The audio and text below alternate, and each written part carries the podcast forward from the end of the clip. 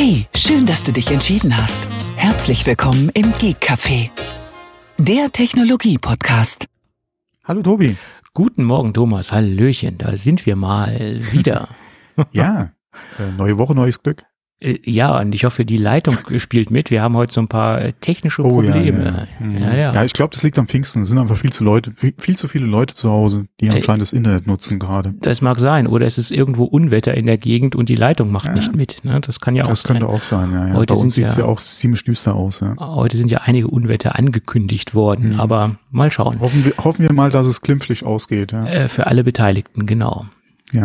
Und äh, ja, da sind wir ja wieder. Das habe ich jetzt schon zum zweiten Mal gesagt. Ich bin ganz durcheinander heute. Äh, Hast du schon mal erwähnt, dass wir schon wieder da sind? Ja, ja gerade eben, gerade eben. Das konntest, konnte, konntest mir gerade noch so merken, du. Ja, okay, bei unseren Kurzzeitgedächtnissen. Ja. Ja. Mir war ja auch nicht bewusst, dass wir schon Pfingsten haben. Ach Oder so, dass jetzt okay. Pfingsten ist. Nee, Ja, das, ging an mir irgendwie total vorbei. Ich habe das total verschwitzt, ja, so viel Stress gehabt hier äh, im Job, ja, dann, das, das war mir gar nicht bewusst, ja. Aber da freut man sich doch umso mehr, dass man morgen noch einmal äh, frei hat. Ja, das, das kam jetzt wieder ganz überraschend. Oh, Montag ist äh, Montag muss ich ja gar nicht arbeiten. Das ist toll, ja. Mhm. Das ist toll. Den Tag brauche ich dann auch noch, um hier äh, nochmal Ordnung zu machen. also ist der auch schon wieder weg. Ja, schade eigentlich. Ja, ja. Aber montags könnten ja generell, äh, oder Montage könnten ja generell Montag? weggeworfen Ja. werden. Wäre ich für. Ja. Wäre ich für. Aber gut, dann ist Dienstag der neue Montag, das hilft ja auch nichts. ja, Freitag könnte man eigentlich auch gleich streichen. Ja, gut. Dann steht bleibt ja auch schon im Namen. Freitag. ja, dann bleibt ja nicht mehr viel über. Gut. Ja, wir haben uns einen, einen sehr ähm, Ungünstigen Zeitpunkt ausgesucht. für die ja, Aufnahme. Wir nehmen jetzt Mhm. quasi ähm, einen Tag vor der WWDC auf und es kann natürlich sein, dass der ein oder andere die Folge noch nicht einmal gehört hat äh, und das erst nach der Ja, WWDC wobei- hört. Ja, ja mein Gott, was, was wollen wir groß orakeln? Das haben wir die letzten Wochen schon gut haben. Ja, es ist aber trotzdem mal wieder äh, interessant, was da so an Gerüchten hochpoppt und auf, ja, so aufpoppt. ne? Last-Minute-News, genau. Äh, aber Last-Minute-News, die kamen jetzt also zum Zeitpunkt der Aufnahme eigentlich nicht rein. Äh, Jedenfalls nicht, was so Gerüchte zu Produkten betrifft, die man vielleicht dann doch noch sehen wird, ja. Hm. Genau, so ist es. Ähm, und wenn, müsste da ja jetzt was kommen, weil morgen geht es ja äh, um 10 Uhr los, also drüben ähm, California Time, hätte ich bald gesagt, 10 Uhr und 19 Uhr bei uns dann. Ja, also da müsste jetzt heute Abend was kommen, ne, in irgendeiner Form, wenn noch Last Alle Minute von mir aus hätten, die können noch früher anfangen, es ist Pfingstmontag, ja. Ja, 10 Uhr ist da schon früh. Ja, noch früher. Ja, ja, klar. Deswegen sitze ich ja schon um 10 Uhr hier am Mikrofon und musste schon wieder um 8 aufstehen. Du hast mich schon wieder gequält, so früh aufzustehen. Oh Mann, Mann, Mann. Ja, tut mir leid. Tut mir leid. Wie gut, dass morgen frei ist. Ja, ja. Gott sei Dank, genau, kannst du morgen mal ausschlafen. Einmal in der Woche ausschlafen, ja. Genau. Und dann, dann klappt das eh nicht, weil man schon wieder so früh von alleine wach wird. Ja, ja, es ist so. So ist das. Übrigens, was Von alleine, ich habe eben von der Leine verstanden. von der Leine, ja. Ja. Besser von der Leine als von der Laien. Ja. Ja, das auch. ja, ja, ja. Übrigens, ähm, wo wir gerade bei der Leine sind, äh, sollte ich noch mal ganz kurz erwähnen, dass mir die Firma 12 South ein kleines Merchandising-Paket zugeschickt hat und da wollte ich mich noch mal im Podcast für bedanken. Ähm, das kam dann sehr überraschend, unangekündigt. Äh, manchmal ist es doch ganz schön, dass äh, Ja, das haben Überraschungen so an sich. Ja. ja, ja, eben. Es ist manchmal doch ganz schön, dass äh, einige Werbeagenturen meine Adresse haben. Das macht dann bei solchen Dingen doch sehr viel Sinn. Hm. Ja, und ich muss sagen, Hast du alles doppelt bekommen? nee, leider nicht. ja, leider nicht. Aber wir können uns ja Hm. noch über die Aufteilung unterhalten, äh, weil äh, andere Sachen Nein, ich, ich, möchte nichts haben. Du Da hat keiner an mich gedacht. Nein, Okay. Wir können ja nicht, Motz. ich kann ja nicht dazu, dass deine Adresse, äh, deine Adresse nicht bei jeder Wer- ja, dass ich sogar, hinterlegt so, ist. genau, dass ich so ein Geheimnis um, um äh, mich mache. Ja, so ist es, genau, ja. Hm. Naja, so ist das. Nee, aber sehr schön, die haben an äh, mich gedacht. An uns kann ich jetzt in dem Fall nicht sagen, da hast du recht, das stimmt, aber mh, ähm, die, die äh, Zusendung der, der Merchandising-Produkte war eh sehr limitiert, wie ich erfahren habe. Also von daher mh, muss man auch mal Glück haben. Die, die Anzahl der Empfänger meinst du? Ja? Die Anzahl der Empfänger, ja, ja. Mhm. mhm. Das ist halt so. Aber ich muss sagen, die haben Ja, handverlesen. handverlesen. Ja, ja, wieso ich da jetzt reingekommen bin, frage ich mich bis heute noch. Ja, freu dich einfach. ja, ich freue mich. Aber wirklich, ich muss sagen, dass das Merchandising äh, oder die Merchandising-Produkte, die die haben, sind wirklich extrem gut. Also von vom Qualitätslevel her. Ähm, da können sich andere Firmen mal eine ganz große Scheibe von abschneiden.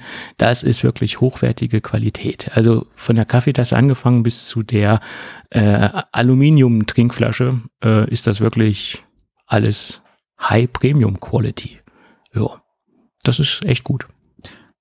Hätte ich jetzt allerdings von den Drive South Kollegen auch jetzt nicht anders erwartet, muss ich ehrlich sagen. Ja, weil die, Da jetzt so Billigkrams 0815 ja, ja, ja. Kugelschreiber oder so. Äh, Kugelschreiber war auch dabei, muss ich sagen. Ja, Aber- auch. Aber, Aber der ist auch Einzige. vom, von der Schreibqualität und vom, ähm, vom Schreibverhalten noch mal nochmal ein hochwertiges, hochwertiges Schreibgefühl, muss ich sagen. Ja, echt, echt klasse. Komischerweise, ähm, wenn man mit dem Kugelschreiber geschrieben hat, äh, dann, dann riecht das Papier blaue dann, Finger. Nee, das nicht. Das Papier ist dann blau. Aber das Papier riecht dann nach Marzipan. Also die, die, die, die, die Tinte oder die, die Füllung von dem Kugelschreiber, die riecht irgendwie nach Marzipan. Ich weiß nicht, wie sie das hinbekommen haben. War wahrscheinlich keine Absicht, keine Ahnung, aber das, die riecht ganz angenehm. Das ist Oh. komisch. Ja, ja. Ja. Das erinnert mich jetzt gerade an Warehouse 13, da ist auch eine der Standardfragen. Ähm, haben Sie jetzt äh, oder haben Sie äh, kürzlich äh, Pralinenduft äh, wahrgenommen? Ich meine, gut, ich meine, 12 South ist ja auch die Firma, die äh, Duftkerzen im äh, ähm, im Neuverpackungsgeruch äh, auf den Markt stimmt. gebracht hat, wie ähm, wie die Apple-Produkte Ja, genau. riechen. Ne? Äh, Das das Ja. ist auch sehr interessant. Den haben sie auch relativ gut getroffen, muss ich sagen. Allerdings, wenn man sie anzündet, äh, muss man schon ein paar Meter von, von weggehen, weil wenn man zu nah dran ist, dann riecht es doch zu intensiv. Ja, das Problem habe ich mit vielen Duftbäumen früher gehabt. Also mittlerweile gibt's ja äh, oder gibt's ja Alternativen zu dem alten Duftbaum, den man noch so aus seiner äh, ja, Schulzeit, Fahranfängerzeit kennt, ja, die man sich aus unterschiedlichen Gründen ins Auto gehangen hat. Mhm. Ähm, da hatte ich ja eigentlich immer so das Problem mit den Dingen, ja. Die Ja, brauchen mir ja. immer zu intensiv nach, was auch immer sie riechen wollten. Ne? Ja, ja, ja. Äh, Da gibt's auch schöne Produkte mittlerweile, aber leider habe ich noch keine guten Produkte in Deutschland gefunden. Da gibt's in den Staaten mh, von einem ehemaligen, ähm, ich weiß nicht, ob er noch ähm, Late-Night-Shows moderiert, keine Ahnung, aber der hat sich jetzt so ein bisschen im Autozubehörmarkt äh, breit gemacht und der hat echt tolle Produkte rausgebracht. Auch solche Duftbäumchen fürs Auto. Mhm. Wer denn? Ich war das jetzt Jay Leno? Keine Ahnung. Äh, Ich glaube Der schon, hat mit. Autos auf jeden Fall viel Wenn er mit Autos ja. viel zu tun hat, dann war der Kollege, dass der jetzt auch ähm, in dem Autobereich unterwegs ist. Auch schöne ja Autopolituren hat er jetzt rausgebracht. Wie hieß die Sendung Jay Lenos Garage oder so? Gab's ja da auch mal, plus ein paar, ich glaube, noch zwei andere Formate, die er mal im Fernsehen gemacht hat. Hm. Ja. Ja. Ja, ja. Das ist noch ein Markt. Premium-Autozubehör. Ja, mal gucken, wie lange noch. ja, okay, Premium geht wahrscheinlich immer. Äh, äh, In einer gewissen Preisklasse ist immer noch Mhm. was zu holen. Naja, Da das ist muss so. man sich manchmal wundern, aber es geht wahrscheinlich immer, ja. Ja. Ja. So, aber fangen wir doch mal ein bisschen an, ähm, oder ich, ich, äh, ah, wie sagen wir, ähm, egal. Ist ja wurscht. Auf jeden Fall ein Thema, was wir in der Vergangenheit schon öfter hatten. Ähm, ich habe jetzt gerade bei Nikkei, Ni- Nikkei, Nikkei, Nikkei, Nikkei Asia. Mhm. ähm, ein, äh, ein äh, äh, Artikel nochmal gelesen. Ähm, da ging es nochmal um die Verlagerung der iPod-Produktion von China nach Vietnam. Ähm, wir hatten da in der Vergangenheit schon öfter mal drüber gesprochen, äh, wo Apple ja Potenzial sieht, da auch äh, Produktionen an andere Standorte zu verlagern. Ähm, jetzt haben sie anscheinend angefangen, ähm, einen Teil der iPad-Produktion nach Vietnam zu verlagern, wo ja auch schon, ich glaube, die AirPods produziert werden. Und zwar ähm, angeblich Anfang 2021 hatten sie schon die Idee, ähm, Mhm. was sich allerdings immer noch oder dann fortgehend verzögert hat, weil einfach aus der Problematik, die wir jetzt mit den Lieferketten kennen, mit der Teileversorgung etc., das einfach nicht zu machen war, weil sie froh waren, dass sie überhaupt genug Zeugs bekommen haben für die Produktion in China. Ähm, allerdings sind sie da jetzt auch mit ja, dem ganzen Druck, der mit Corona und den Shutdowns äh, in China dann auch einfach waren, ähm, haben sie da jetzt nochmal ein bisschen Gas gegeben und anscheinend hat jetzt äh, wie auch immer sie sich aussprechen, BYD, äh, mit einem iPad-Produzenten China für Apple. Ähm, die haben jetzt anscheinend äh, mit Apple zusammen oder haben Apple ausgeholfen, beziehungsweise geholfen, in Vietnam halt die Produktionsstätten aufzubauen. Ähm, mal gucken, wann es dann wirklich da anlaufen äh, wird. Was da auch wieder im Artikel stand, und das hatten wir in der Vergangenheit ja auch schon öfters angesprochen, ist einfach die Tatsache, dass Apple anscheinend bereit ist, bei ihren Zulieferern ähm, Kosten zu übernehmen, was Lagerhaltung und Transport betrifft. Ja, sie haben nämlich äh, die Produzenten und die Zulieferer gebeten, die Lagerbestände entsprechend hochzufahren, um da halt Kapazitäten aufzubauen, ja, um da halt die Produktion zu sichern. Und in dem Zusammenhang haben anscheinend einige gesagt, ähm, dass sie da halt mit den entsprechenden höheren Kosten zu rechnen haben, dass sie das jetzt aufgrund der aktuellen äh, Situation finanziell nicht so stemmen können, wo Apple gesagt hat, hier ist kein Thema. Äh, wir schießen da entsprechend dann einfach mal Geld vor, ähm, was in der Vergangenheit ja auch schon ab und zu mal gemacht wurde und wie gesagt jetzt anscheinend in dem Fall auch wieder. Ähm, was auch in dem Artikel noch stand, was ich ganz interessant finde, dass Apple anscheinend mit den Einkäufen und Verträgen, die sie aktuell schon geschlossen haben, bei Lieferanten sehr gut aufgestellt sind und da wahrscheinlich die Problematiken, die es nach wie vor ja noch gibt, was die Besorgung mit Teilen einfach betrifft, das relativ gut im Griff haben. Ähm, das aber auch Grund auf dieser Tatsache, dass Apple halt jetzt schon die Verträge entsprechend geschlossen hat, diese Kostenübernahme oder Vorschussvereinbarungen existieren, wahrscheinlich einige Android-Hersteller und auch gerade die Automobilindustrie ähm, wahrscheinlich hinten anstehen und da halt mit weiter anhaltenden Problemen oder halt entsprechend äh, schlechten Verfügbarkeiten von Teilen einfach rechnen müssen. Ähm, was natürlich dann ja, und wir hatten das in der Vergangenheit ja auch schon angesprochen, Apple natürlich dann recht sein kann, beziehungsweise sie mit ihrer ähm, Supply Chain äh, Politik äh, gut aufgestellt sind und das auch ähm, ja beziehungsweise mit Geld äh, viele Probleme einfach lösen können. Nur ähm, darf man da halt auch nicht vergessen, dass einige dann ja quasi in die Röhre gucken.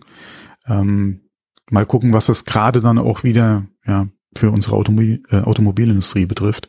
Da haben wir ja in den letzten Wochen auch wieder die ein oder andere Nachricht äh, bekommen oder gehört, was da alles nicht so rund läuft und wo auf welche Teile gewartet wird und was da in der Produktion dann von links nach rechts geschoben werden muss, ja, wo eventuell wieder Kurzarbeit ansteht. Also das einen freut, ja, ist des anderen leid im Prinzip, ja. Ja, also das, das ganze, diese Chip-Knappheit, die treibt ja im Moment ganz wahnsinnige, ganz wahnsinnige Blüten, sage ich jetzt mal.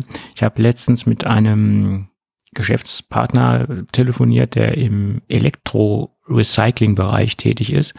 Ähm, und der sagte mir, ja, früher war es halt so, dass die ganzen Platinen zum größten Teil nur in die in die ähm, ja, Bestandsstoffe zerlegt worden sind, also mhm. Gold, Kupfer und das, was man halt mhm. davon sehr gut verwerten kann, alles, was so an, an Edelmetallen drinne ist, ähm, ähm, so wurden halt die ganzen Chips wieder in die Bestandstoffe zerlegt oder in die Rohstoffe zerlegt.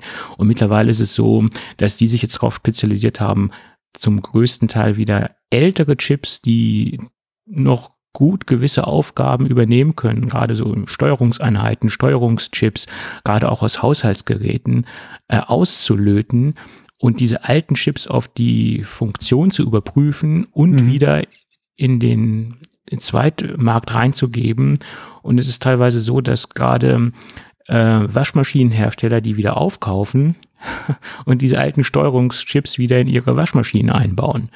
Ja, weil, weil sie keine Chips mehr haben, müssen sie auf diese älteren Chips zurückgreifen, die zum Teil noch dafür gut geeignet sind, da es halt nur in Anführungsstrichen simple Steuerungschips sind, die sich in der Zeit auch nicht großartig technologisch verändert haben, die dann einfach weiter ähm, verwendet werden. Und das ist natürlich ein enormer Aufwand. Du musst halt die ganzen Chips auslöten. Teilweise geht das auch nicht, weil sie so stark ähm, implementiert sind, äh, dass dieser Auslötprozess sehr komplex ist, aber die Not macht im Endeffekt im Moment erfinderisch. Ne? Mhm. Ja, aber auch da muss man mal gucken, inwieweit das natürlich Einfluss hat auf das Design von zukünftigen Geräten, äh, gerade was da ja dann auch die das Recycling betrifft, Mhm. ähm, beziehungsweise ähm, Recycling und äh, jetzt fällt mir der Begriff nicht ein, aber auf jeden Fall halt auch da die Wiederverwendbarkeit einfach äh, Mhm. von ähm, ausgedienten, ja, oder der dem dem ähm, Den Wiederverwenden. Naja, er, er sagt, es ist ein ganz einfaches äh, Rechenexempel, was er jetzt im Moment anstellen muss. Der Chip hat früher in der Produktion, sagen wir mal, 40 Cent gekostet. Und der der Wieder, die Wiederaufbereitung, das Auslöten, das Testen, das Einsortieren im Lager und so weiter, das kostet jetzt umgerechnet zwei bis zwei Euro. fünfzig. Ist immer noch günstiger, weil es gibt keine Chips. Also muss er darauf zurückgreifen. Ja. ne? Also, Ja. ja. Und, und wenn es die Chips geben würde, sind sie natürlich auch preislich im Moment so preisintensiv, dass es immer noch günstiger ist mit 2,50 Euro als, als Recycle-Preis oder als, ähm, als Produktionspreis oder Recycle-Preis, äh, als wenn man jetzt die im freien Markt wieder kaufen würde. Also es, es rechnet sich schon in irgendwo, ne? klar. Bloß die Frage ist, ob dieser Gedanke dann auch nach der Chip-Krise weiterverfolgt wird. Das ist, das ist die Frage, die man sich halt stellen muss. ne? Ja, das war das, was ich eben gemeint Naja, habe. Inwieweit hm. hat es Einfluss drauf auf das Design einfach von Genau. zu, zukünftigen Produkten? Ähm, ich glaube, wir hatten da in Bezug auf äh, andere ja auch schon gesprochen, aber auch gerade in dem Bereich, klar, äh, in, in welchem oder in welcher Waschmaschine oder in welchem Haushaltsgerät hast du heute keinen Chip stecken? Richtig. Und das Genau. ist ja auch das, was wir ja in den begangenen Monaten auch schon immer wieder gesagt haben. Es ist ja nicht nur das Smartphone, es ist ja nicht nur das MacBook. Ähm, das ist ja nicht der Monitor, der davon betroffen ist, sondern das zieht sich ja quasi bis zu einem Handmixer runter. Ja. Äh, ja, ja. Oder guck mal deinen deinen Dyson äh, Hairdryer an. Ja. Ähm, Ja. Im Prinzip ja auch nur ein Föhn. Ja, oder Aber Staubsauger. da steckt ja überall mittlerweile so viel Technik drin, genau. Also ähm, dass da nichts mehr ohne Chip im Prinzip geht. Ja. wenn ich mir jetzt die aktuelle Dyson Staubsaugergeneration anschaue, die haben Sensoren das drin, ja die immer haben, schlimmer. äh, das Ding steckt ja voller äh, Mikroelektronik. Ne? Ist, ist das nicht mittlerweile auch mit dem Display und Ja, oben, ja, ja. Anzahl, ja, ja, Mhm. das. Also, man kann auch manche Sachen overengineeren. Ne? Ja, der macht dann eine Bodenanalyse und schaut dann, äh, wie gut oder wie schlecht Ja, der ja, Boden klar. sauber ist. Mhm. Und ja, es, Ja. ja gut, ich meine, du musst natürlich immer irgendwie Innovationen rausbringen, damit der Kunde getriggert wird, auch was Neues zu kaufen. Klar, kann ich ja Also, irgendwo haben ja verstehen. auch äh, in, in, in Dyson, ja, aber ich weiß jetzt nicht, ob ich da nochmal das Produkt ist gut, ja, aber ob ich mir jetzt speziell oder oder das Gerät mich triggern würde wegen dem Display jetzt den zu kaufen, ja, ich weiß es nicht. Ja. ja, Schnickschnack. Ne? Genau. Genauso, ähm, was wir ja auch schon öfter mal angesprochen haben, Vorwerk äh, mit ihrem ähm, Thermomix. Thermomix, Mhm. ja. Was das Ding heutzutage, WLAN, Display und was weiß ich alles. M- Muss es sein? Ich weiß es nicht. Ja. Ja. Ja. Andererseits, meine Kaffeemaschine hat auch Bluetooth, ja. Und es ist kein Lautsprecher. Also, äh, welche Kaffeemaschine in einem gewissen Preisbereich hat heute kein Bluetooth mehr? Ja. Da muss man auch schon schauen, äh, eine Kaffeemaschine zu finden, die jetzt keine App-Steuerung hat, die jetzt keine App-Anbindung hat und so weiter. Und äh, ja, also da, da muss man sich über, muss man sich wirklich die Frage stellen, ergibt das Ganze einen Sinn, das in einer Kaffeemaschine zu haben? Ja, weil man ja trotzdem Also hingehen schon, muss. Das ist schon nice. Und- also ich muss wirklich sagen, gerade wenn du halt, klar, du kannst auch im Gerät äh, ja die Einstellung vornehmen und personenbezogen oder könntest dann halt für, für jeden äh, Mitglied in der Familie im Prinzip eine, eine eigene ähm, Tassengröße beziehungsweise Mischverhältnis von Kaffee zu, zu Milch, Mahlgrad etc. könntest du auch in der Maschine alles einstellen, was sich über die App natürlich wesentlich einfacher machen lässt. Ähm, Ja, plus gut. du kannst dann mal aus der Hm. Ferne die, die Maschine anstoßen, beziehungsweise den, den, den, äh, den Prüfvorgang an oder die, die Tasse Kaffee machen lassen. Ähm, Dann muss aber ja. die Kaffeetasse drunter stehen. Also äh, Ja, das muss natürlich schon, schon gewährleistet sein, weil Ja. ins Leere laufen, beziehungsweise in den Auffangbehälter macht ja auch keinen Sinn, ja. ja. Ähm, als meine Frau äh, das gesehen hat, hat sie äh, mich auch mal angeguckt und ich so, äh, deswegen haben wir sie ja nicht angeschafft. Hm. Es ging ja um andere Sachen, die die Maschine kann, beziehungsweise hat. Das ist ja im Prinzip nur ein Bonus, ja. Und ohne das, wie du es schon gesagt hast, hättest du ja eh nicht, das ist ja drin, das ist ja nicht so, Ja. dass du das als SA irgendwie noch zu, zubestellt hättest oder so, ja. Ja, ja, das klar. war halt drin. das Spielkind im Manne nimmt's halt mit. Mhm. Aber es war ja nicht der Grund, warum man die angeschafft hat. Ja. Ja, ich meine, solange man die Kaffeemaschine auch noch manuell bedienen kann, ist ja alles in Ordnung. Ne? Das, das ist ja okay. Ne? Ja, ich würde mir da vielleicht den einen oder anderen Knopf mehr wünschen als diese Touch-Bedienfelder, aber ich denke mal, da wird's auch noch mal je nachdem äh, noch mal einen, Trend in die andere Richtung geben, dass wieder zwei, drei Knöpfe mehr drankommen. Ja, ja, ja. Stichwort Senioren geeignet, weil irgendwann Das auch, ja. sind die Dinger zu komplex von der Bedienung her und äh, ja. Mhm. Aber das ist jetzt so ein, so ein Trend gewesen zu der Zeit und Ja. ähm, Ja. ja. Wird auch wieder ein bisschen in die andere Richtung gehen. Das ist genau wie beim Auto, ja, wo man auch gesagt hat, wir müssen also wieder Touch machen. Das wird, denke ich mal, auch wieder ein bisschen in die andere Richtung gehen. Ja, manchmal ist es auch dann einfach zu komplex äh, von der Bedienung her. Mhm. Manchmal ist Ja. ein einfacher Knopf im Auto Hm. effektiver, als da jetzt über zwölf Menüs zu gehen. Genau. Das ist so. Das ist halt momentan alles noch neu für die äh, Industrie und, und fancy. Aber in Bezug auf Ergonomie wird sich da auch noch mal ein bisschen was tun. Ja, das muss sich erst wieder so einspielen. Es muss wieder auf ein Normalmaß zurückgestutzt werden, das Ganze. Genau, ne? Alle Mhm. stürzen sich auf diese neuen äh, Bedienungsinterfaces. Alles muss zentralisiert, Mhm. alles muss über, die, über die Touch sein. Aber ob das letztendlich unterm Strich ähm, von der äh, Benutzungsergonomie wirklich gut ist, das ist dann nochmal eine ganz andere Geschichte. Hm, genau, ja. Ja, gut. Jo. Da sind wir wieder abgeschwiffen und das können wir ganz gut. Das können wir sehr gut. Hm. Ja, da gibt's doch noch ein paar neue ähm, ja, Statements von Ming-Chi Kuo zum Thema A16 und M2. Die sind eigentlich gar nicht so neu, weil das hatten wir auch schon in der Vergangenheit gehört. Das haben auch so ein paar andere Analysten aufgeworfen, dass im Endeffekt der A16 und der M2 jetzt gar nicht so ähm, wesentlich ähm, vom Fertigungsprozess sich unterscheiden sollen von den Vorgängermodellen, dass sie auf der gleichen Fertigungstechnik basieren. Ähm, das war schon lange in der Gerüchteküche und äh, wenn man sich die TSMC Roadmap anschaut, äh, Mhm, war es eigentlich genau. auch klar, dass sie weiterhin auf dieser 5 Nanometer Geschichte äh, basieren, diese Chips. Und man hat ja schon äh, immer gemunkelt, dass erst die, die richtigen neuen Innovationen und die richtigen Performance-Updates bei dem M3 kommen sollen und dass dieser M2 nur eine kleine Weiterentwicklung sein soll und genauso auch der A16. Also da sollen jetzt keine riesengroße, riesengroßen Performance-Schübe kommen. Und genauso äh, war auch schon vor ein paar Wochen in der Gerüchteküche, dass der A16 nur in den Pro-Modellen äh, stattfinden soll und in den anderen Modellen, also in den normalen Geräten, soll weiterhin der A15 äh, verbaut werden.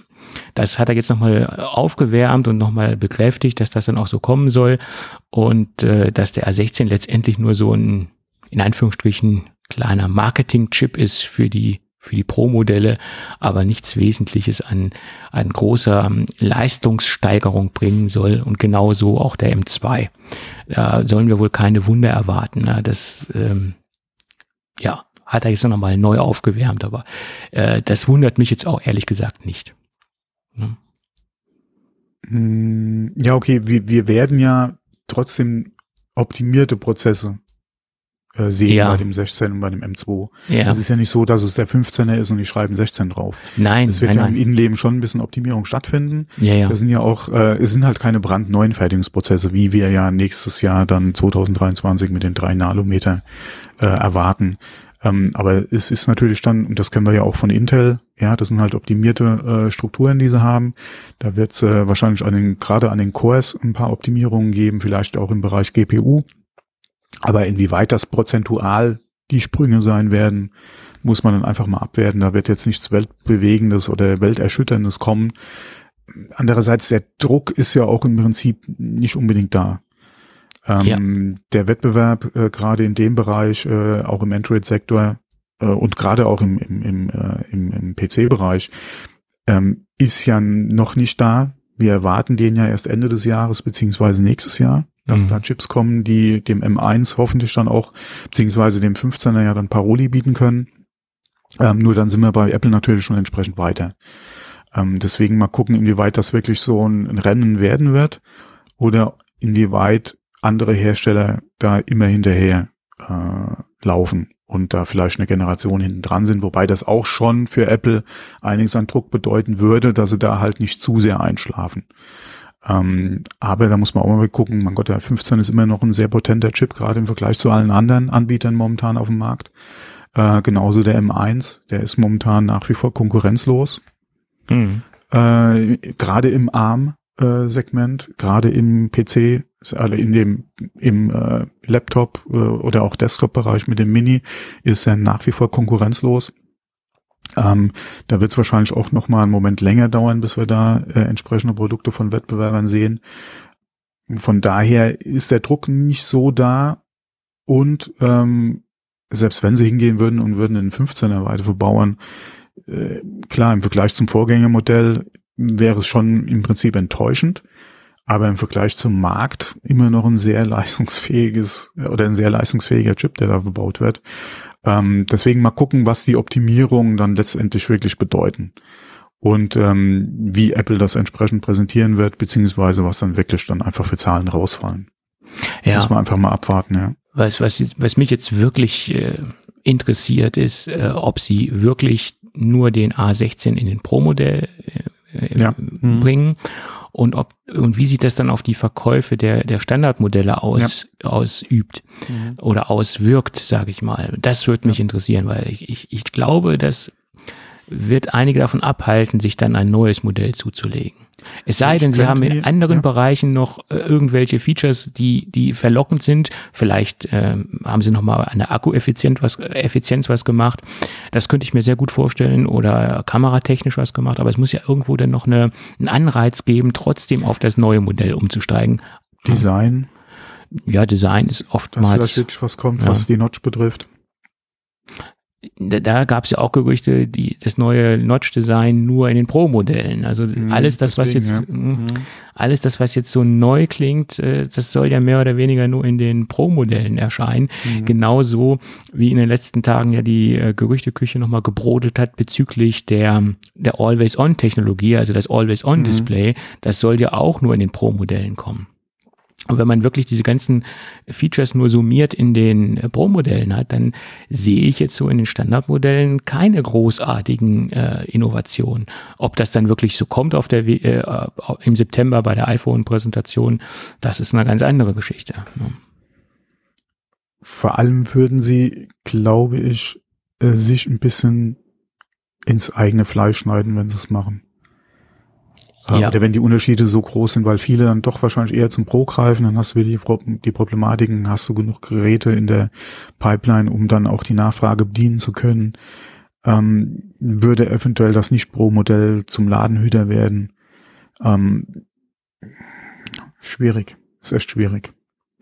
Und, und gerade so eine Technologie, die ja auch softwaregebunden ist, also man man gerade diese, diese Always-On-Technologie, die bringt man ja auch in Verbindung mit äh, einer überarbeiteten, ähm, ähm, na, wie heißt es denn? Ähm, ein Zentrale, wie heißt es denn jetzt am Anfang? Na, äh, Widgets äh, etc., Hintergrund, ähm, Bilder, die jetzt auch mehr Interaktivität zulassen etc. Das sind ja alles Dinge, die man auch mit dem Always-On-Display gut zusammenbringen kann und gut koppeln kann. Und wenn man das natürlich jetzt nur exklusiv in den, in den Pro-Modellen hat, dann zieht man ja vielen Nutzern äh, eine ganze Reihe von Features äh, unter den Hintern weg, sage ich jetzt mal. Also das sehe ich jetzt sehr skeptisch, dass man das wirklich nur exklusiv in den Pro-Modellen hat.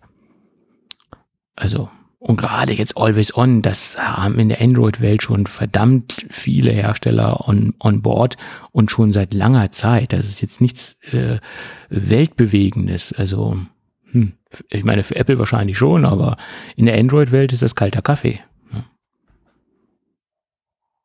Äh, da ist es im Prinzip kalter Kaffee, ja, wobei man muss auch sagen, das ein oder andere Gerät, was es relativ früh hatte, war jetzt auch nicht unbedingt jetzt so ein Killer-Feature, beziehungsweise ähm, äh, es ist halt die Frage, welche Funktion stellt sich Apple halt für das Always-On-Display vor und ähm, welche Auswirkungen wird es auf die Batterielaufzeit einfach haben.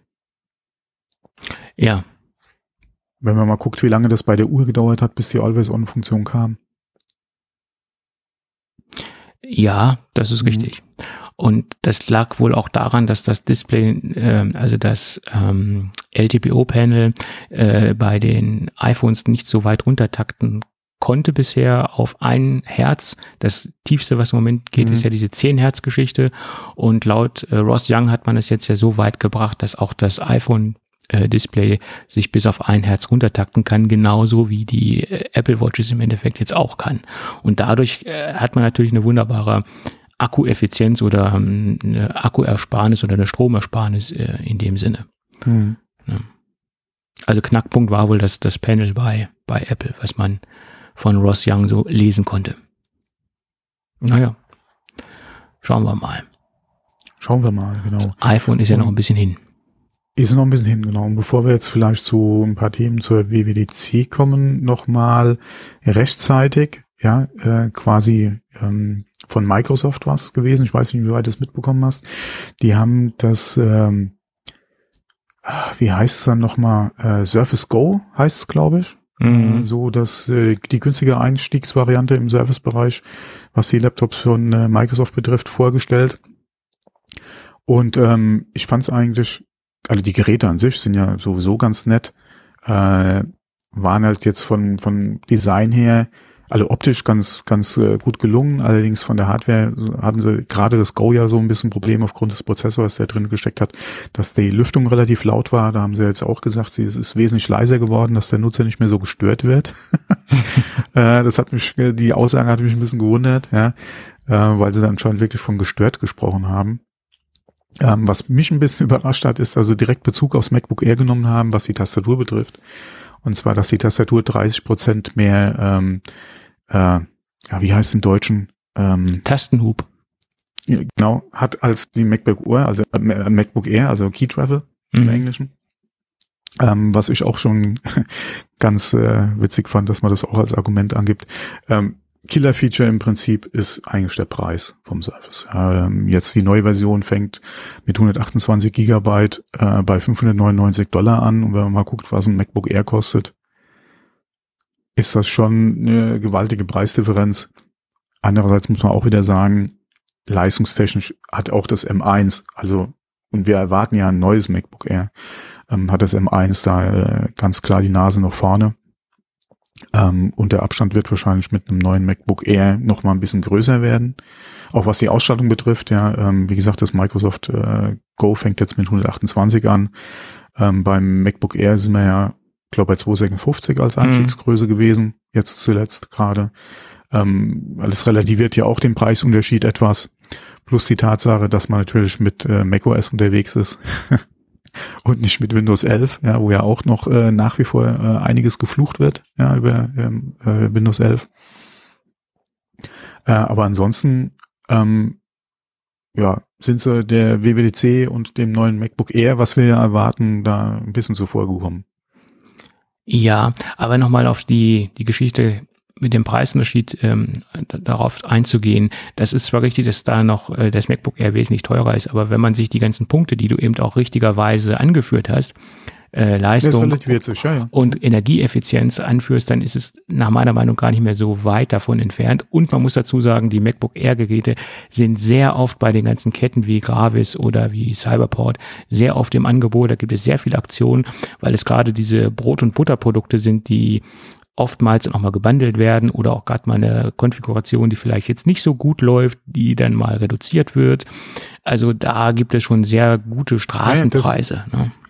das war ja das, was ich eben auch gesagt habe. Mhm. Und das ist ja auch das, was wir immer sagen, man sollte Äpfel mit Äpfel vergleichen. Mhm. Ja, und das ist ja eigentlich mehr so Birne mit Apfel, was man gerade vergleicht, weil auch die, ja, die, die Ausstattung nicht dieselbe ist. Aber ja, von außen auf den ersten Blick so, vor allem, wie gesagt, ist ja ab 599 Dollar, ähm, ist das immer mal so ein Argument, ja, wo die Leute halt äh, erstmal nur den Preis sehen. Ja, ja, klar. Klar. Und äh, ich denke mal auch für das, was du kriegst, ja, es ist ja Microsoft Hardware, wie gesagt, du kriegst dann ja auch das Design, ja, der Service-Linie etc. Äh, es ist ein Microsoft-Produkt, äh, Windows 11 ähm, ist der Preis, denke ich mal, für das, was man bekommt, ganz okay. Ähm, ich denke mal, so viel wird Microsoft an dem Gerät wahrscheinlich auch nicht unbedingt verdienen, wenn man guckt, was so vergleichbare Produkte noch kosten. Ähm, es ist halt die Frage, will man Windows 11? Und vor allem reicht ja. einem die Leistung, die das Gerät bietet, und das ist jetzt mhm. wirklich nicht top of the shelf, ja, mhm. reicht einem das aus. Ähm, es ist wahrscheinlich die etwas, je nachdem, wo man halt sich jetzt im, im Chromebook-Bereich äh, jetzt mal äh, umguckt, denke ich mal eher so die Alternative, dass man sagt, man hat halt mit Windows 11 ein vollwertiges OS da drauf und ist halt nicht auf das, was ein, was Chrome OS kann, beschränkt. Mhm. Äh, kriegt halt einen Intel-Prozessor, äh, kriegt 128 Gigabyte, ja, und wie gesagt ein richtiges OS. Ab 600 Dollar ja. oder ab 599. Mhm. Und ich denke mal, das ist eher so die Richtung, in die man gucken sollte, ja. Ähm, wenn man jetzt mal ein, ein qualitativ hochwertiges Konkurrenzprodukt anguckt, ja, was gerade in dem Segment und im Schulbereich, also Chrome OS in den Staaten sehr groß gepusht wird, wie viel müsste ich drauflegen, um mir halt das zu kaufen im, mit dem Einstiegspreis? Und wie gesagt, ich bekomme halt ein vollwertiges OS. Ja, ja. Ähm, das ist halt so der, oder aber du sagst halt wirklich, du, kann, du machst halt ein paar Abstriche und bist halt günstiger als beim, beim, äh, beim MacBook Air. Nur da halt wieder die Frage, will ich denn mit Windows 11 arbeiten? Das, das ist klar. Das, das sind ja, und äh, nach wie vor haben wir ja gerade im macOS-Bereich nur einen Anbieter und das ist halt Apple. Ja. Ähm, und bevor da wahrscheinlich die Hölle nicht zufriert, ja, ähm, wird da auch so schnell nichts passieren. Ja. Ähm, dann sind einem die Hände sowieso gebunden. Mhm. Wobei, da muss ich auch sagen, es gibt Schlimmeres. Ja, was ich, was ich äh, sehr glänzwertig finde, in der heutigen Zeit mit 128 Gigabyte ein Gerät anzubieten. Ich weiß jetzt nicht, wie ja. viel Windows 11 äh, an mhm. Speicherplatz wegnimmt. Mhm. Das kann ich dir wirklich auswendig ja. nicht sagen. Das müsste man mal ermitteln und dann müsste man mal gucken, was da von den 128 Gigabyte effektiv noch überbleibt. Ne? Ja, was auch interessant zu wissen wäre, ist, wie viel nehmen die für ein Upgrade für mehr Speicher? Mhm. Das habe ich jetzt auch nicht gecheckt. Das wäre auch mal interessant zu gucken äh, oder auch den Vergleich zu machen zu dem, was halt Apple für ihre Upgrades nimmt.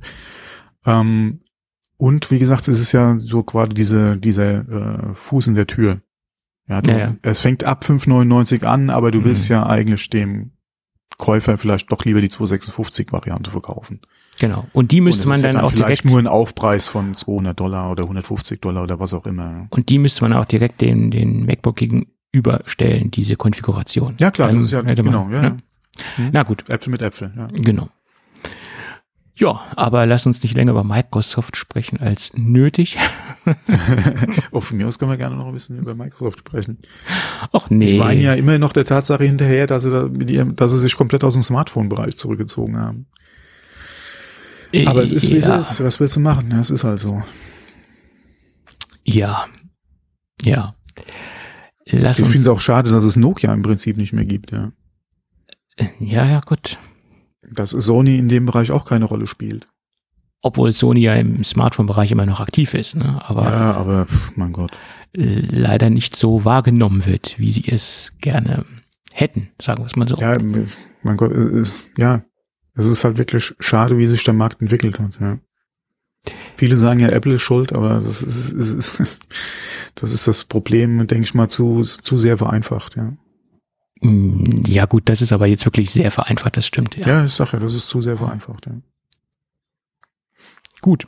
Ja, du hast es eben schon angesprochen, MacBook Air soll ja, ja. angeblich auf der WWDC, also mhm. auf der morgigen äh, WWDC vorgestellt, äh, vorgestellt werden. Das ja, das waren jetzt so die letzten Gerüchte eigentlich, die jetzt nochmal in der letzten Woche sehr stark hochgekocht worden sind. Wir sehen ein MacBook Air.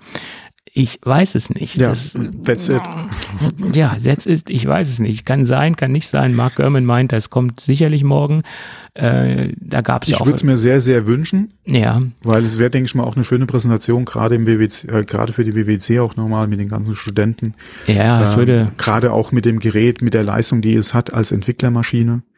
Klar, man mhm. würde sich da ein paar andere Funktionen noch mehr wünschen, aber ich denke mal auch in dem Bereich ist es ein Gerät, was sich ganz gut verkauft in dem, äh, für, für denjenigen, gerade wenn du neu anfängst, ja, und auch gerade mit der iOS-Entwicklung ist es, denke ich mal, kombiniert eventuell nochmal mit einem externen Display ein, ein nettes Gerät, oder ein, ein sehr gut geeignetes Gerät ja im Prinzip.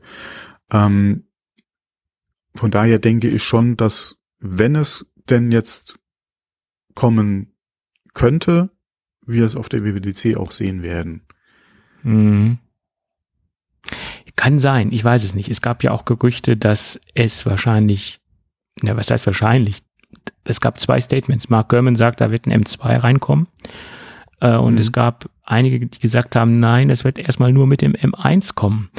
Ja, das ist, das sind so die zwei ähm, Situationen oder Aussagen, die sich gegenüberstehen. Ich, ich ja, keine Ahnung. Äh, der muss der Anreiz aber wirklich schon von den restlichen Features so hoch sein, dass ja, es. alleine das neue Design. Ja, aber ob ich, Was ob wir ich ja dann. erwarten, wäre schon ein Argument für das Gerät. Aber Ja. die Frage ist doch auch bei, bei den Gerüchten, dass es mit dem M1 kommt, bezieht sich das auf die Tatsache, dass es, dass, wir hatten ja vorhin über die neue Prozessorgeneration gesprochen, dass sie noch auf dem alten Prozess beziehungsweise auf einem älteren optimierten Prozess beruht. Ist das vielleicht so diese Richtung, in die halt die Gerüchte gehen mit dem M1? Ja, ist es, es ist auch die Frage, wie wird Apple den Chip nennen? Wird es dann wirklich dieser aktuelle, neue Fertigungsprozess M1, der, oder ja, die Weiterentwicklung des M1 wirklich ein M2 werden? Oder werden sie den M1 weiterhin nennen? Ähm, nur halt, wie gesagt, optimiert oder was auch immer, oder wird er wirklich sich M2 nennen?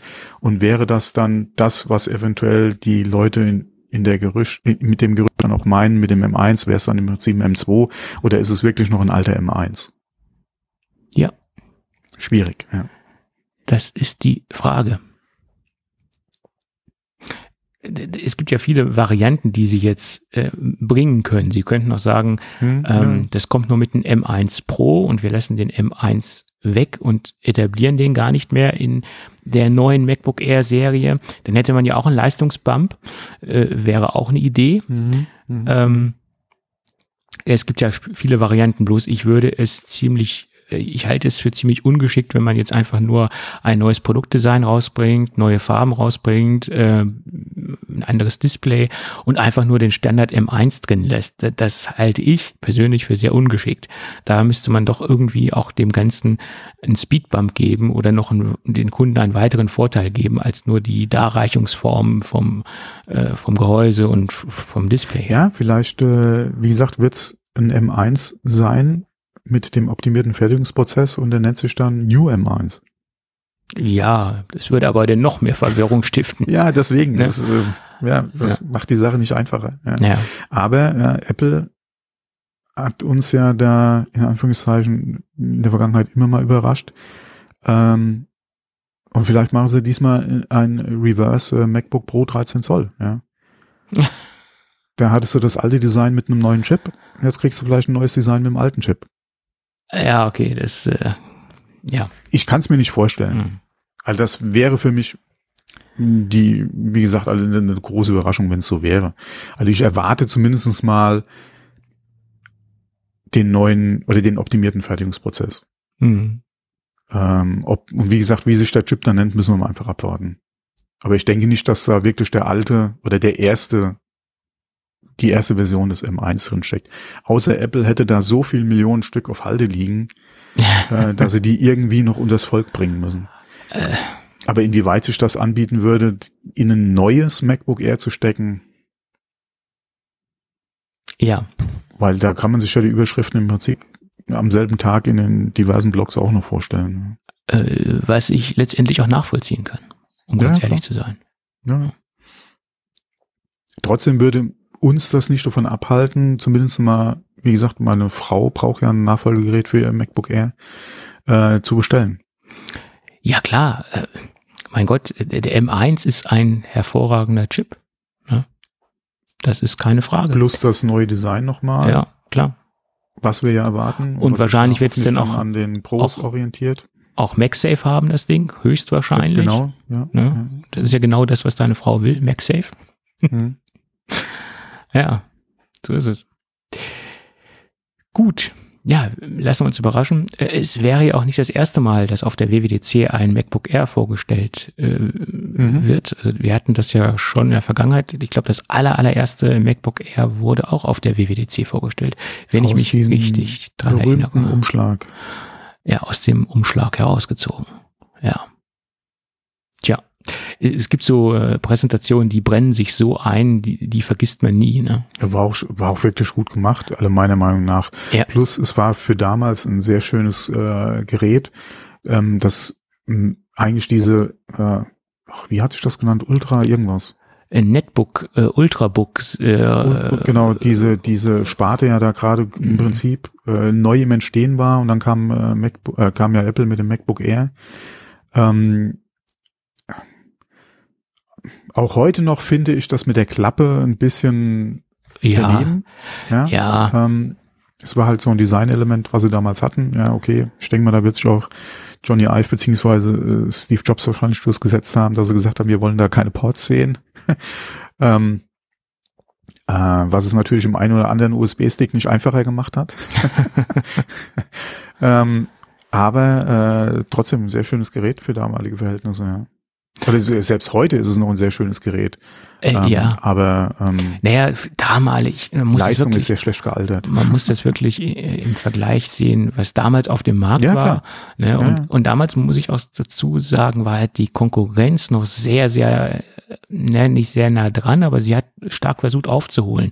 Dann kam ja Sony mit diesen ganzen Vario Ultrabooks, die waren ja auch mhm. sehr beliebt ja, und die waren war ja auch damals gerade so am kommen, ne? Äh, sehr hochwertig. Also Sony, die Vario Geräte, die waren ja wirklich ähm, fast auf Augenhöhe von der Verarbeitungsqualität. Die hatten wirklich sehr, sehr schöne Geräte am Start. Mhm. Und dann ging ja diese ganze Ultrabook-Geschichte weiter und dann später aus dieser Ultrabook-Bewegung kam ja dann diese günstige Geschichte mit diesen Netbooks, äh, diese Netbook-Bewegung kam ja dann raus. Ähm, da war ja Samsung mit diesen N120, das war ja so ein, so ein Quasi-Standard im Netbook-Bereich, äh, ganz stark am, am Markt. Ähm, aber auch alle anderen hatten da Netbooks. Also ich glaube, es gab gar keinen, ich glaube gar keinen Hersteller, der, der kein Netbook Markt, am Start hatte. Ja, der Markt wurde so überschwemmt mit den, ja. mit den Geräten, ja, ja. Da gab's ja die, die wildesten äh, äh, Konfigurationen und Preise vor allen Dingen. Und dann ging es dann, dann, dann kam ja dieser Gegentrend, dann gab es diese Standard-Netbooks und dann ging es dann in diese Premium-Netbook-Serie rein. Und, dann wurden die von günstig auf teuer und High-End-Ausstattung und dann hat man da versucht, dann wieder alles da reinzubauen. Also diese Netbook-Bewegung, die war ja ähm, äh, ja, Berg- und Talfahrten waren das damals, ja. Tja. Und das, da redet heute auch keiner mehr von, von Netbooks. Das ist jetzt auch vorbei und tot, das Ganze. Ja, was eigentlich auch schade ist, weil ähm, klar, da gab's Formfaktor und, und Geräte, wo man heute sich auch ein bisschen, oder ich zumindest mal die Hände über den Kopf zusammenschlage, weil wenn ich mit meinen Fingern schon nicht die Tastatur irgendwie vernünftig äh, bedienen kann, wird's für mich schon kritisch. Aber da gab's gerade in diesem Mikro oder in diesem kleinen Format in dem Bereich gab's wirklich sehr schöne Geräte. Auch wenn sie nichts für mich gewesen sind damals oder auch heute nicht wären, ja. Aber da gab's wirklich ein paar, paar sehr schöne Entwicklungen und das fehlt mir eigentlich so heute ein bisschen. Ja. Dass da einfach so ein bisschen die Innovation einfach raus ist. Ja, ich, ich glaube, damals war auch so diese Innovationsdichte und diese, diese Entwicklung, die da stattgefunden hat, viel, viel dichter und viel geprägter in Anführungsstrichen. Mhm. Da, da hat man irgendwie weißt diese du, Entwicklung viel stärker wahrgenommen als heutzutage. Ja. Ja. Und ähm, weißt du, was mich da immer interessieren würde? Gerade speziell jetzt in, in, in dem Zusammenhang zwischen, wie gesagt, diese, diese Small Form Faktor und Netbooks und günstigen Geräte und dann die verschiedenen äh, Abstufungen, die es gab bis zu einem äh, High-End und äh, ähm, und den Sony-Faktor etc., was du eben angesprochen hattest, da würde mich mal ein aktuell ein Kommentar von dem Sascha interessieren. Weil der ist ja damals mit der, oder in der Zeit ja auch gerade sehr intensiv ähm, ja. äh, drin gewesen und äh, ähm, erfolgreich im Prinzip ja auch äh, mit dem, was er gemacht hat und mit seinem Blog. Da würde mich mal heute so ein Kommentar von ihm dazu interessieren. Hm. Ja, er war der Net den Markt heute auch gerade mit mit der Innovation, die wir damals hatten, ja. ähm, und im Vergleich zu dem, was wir heute einfach haben mhm. und hm. den Trend, ja und und die Produkte, die wir heute haben, im Vergleich zu damals, da würde mich eigentlich mal so seine Sichtweise interessieren. Mhm. Ja, ich, ich glaube, es gab zur damaligen Zeit kein Netbook, was er nicht getestet hat. Ja, ja also das war, war riesig. Ja. Und es war ja auch ein Markt, wie, wie wir es eben schon angesprochen haben, der ja sehr, sehr groß war und sehr, sehr komplex ja, war. der ist ja explodiert, ja. Äh, da gab es wirklich von jedem Hersteller äh, solche Geräte. Gott in der Welt, ja, von, von, von Ja. welchen wurde, ja, die, die dann relativ äh, überraschend von heute auf morgen mit Geräten da waren. Äh, da war ja gerade hier aus dem asiatischen Raum kam da ungefähr wie jetzt heute mit den Android-Geräten, Mhm. ja, wo du sehr viele kleine lokale Anbieter hast, war das ja damals ungefähr so mit den Netbooks, ähm, dass so viele äh, auch neue Anbieter auf einmal hattest, die da waren, ja, wo viele sehr interessante Geräte kamen, auch zu Preisen äh, und mit Leistungsdaten, ja, die dann auch schon überrascht haben, Mhm. Ähm, die dann auch relativ schnell wieder weg waren vom Fenster, ja, muss man ja auch sagen. Das hast du ja aber heute teilweise in der Android-Welt hier auch, ja, dass du, dass die Kleinen kommen, ja, aufblühen wie so ein Glühwürmchen und äh, irgendwann, ja, gefühlt zwei Wochen später schon wieder vom Markt verschwunden sind, ähm, weil sie das einfach, ja, von, von dem Investitionsbedarf einfach nicht hinkriegen. Ja. Ähm, oder aber eventuell geschluckt werden von irgendeinem anderen. Kann Ja, auch ja. sein. Ähm, und äh, ja, ich finde, da fehlt uns ein bisschen was. Beziehungsweise das hat sich, denke ich, wirklich in den Smartphone-Bereich einfach verlagert. Diese Innovationskraft, Äh, beziehungsweise oder auch diese, in den- dieses Wollen. In den Tablet-Bereich äh, ist viel abgewandert, denke ich mal, dass das auch viel ausgemacht hat. Und auch äh, im Moment so ein bisschen in den Chromebook-Bereich. Ne? Das ist auch so diese, Ja, ich Ja. habe jetzt kein Auge auf den Chromebook-Bereich. Ich habe jetzt zuletzt gerade gestern nur eine Werbung gesehen. ja, die pushen jetzt mit Ähm. Werbung wieder ordentlich den, den Markt oder, oder penetrieren wieder, Ja. wieder die, die Kundschaft, die potenzielle Kundschaft mit, mit, mit Werbung. Das ist richtig. Aber da passiert auch so einiges. Aber äh, da sehe ich auch eher so den Trend, also das ist jedenfalls meine subjektive Marktbeobachtung, dass es da mehr wieder so in den teuren Premium-Bereich reingeht. Ne? Also Was ja nicht unbedingt schlecht ist, ja, äh, wenn die Qualität einfach stimmt. Ähm, was ich mir gut vorstellen könnte, wäre halt so Tablets auf Chrome OS Basis, ja, die halt mit Tastatur zusammen ähm, äh, und wie gesagt ja dann auch mit dem Multi-Window, dass da ein bisschen was geht. Ich bin halt nur nach wie vor nicht von Chrome OS überzeugt. ja, und ob der Grundgedanke von Chrome OS überhaupt ähm, mit einem Premium-Hardware-Produkt Mhm. einhergeht, das ist jetzt nochmal eine ganz andere Geschichte. Darüber kann man sich auch streiten. Das könnte schon funktionieren. Ähm, Ja. Es gab ja auch, es gab ja auch in der Vergangenheit schon äh, qualitativ hochwertige Chromebooks, ähm, die, äh, die sich relativ oder für ihre Nische, sagen wir mal, gut verkauft haben.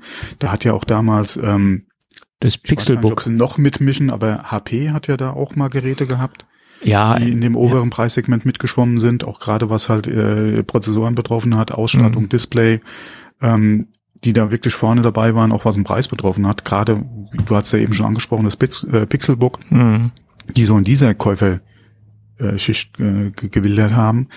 Ähm, inwieweit das natürlich dann nach wie, wie gesagt, da, da sehe ich halt die Grenzen von Chrome OS einfach.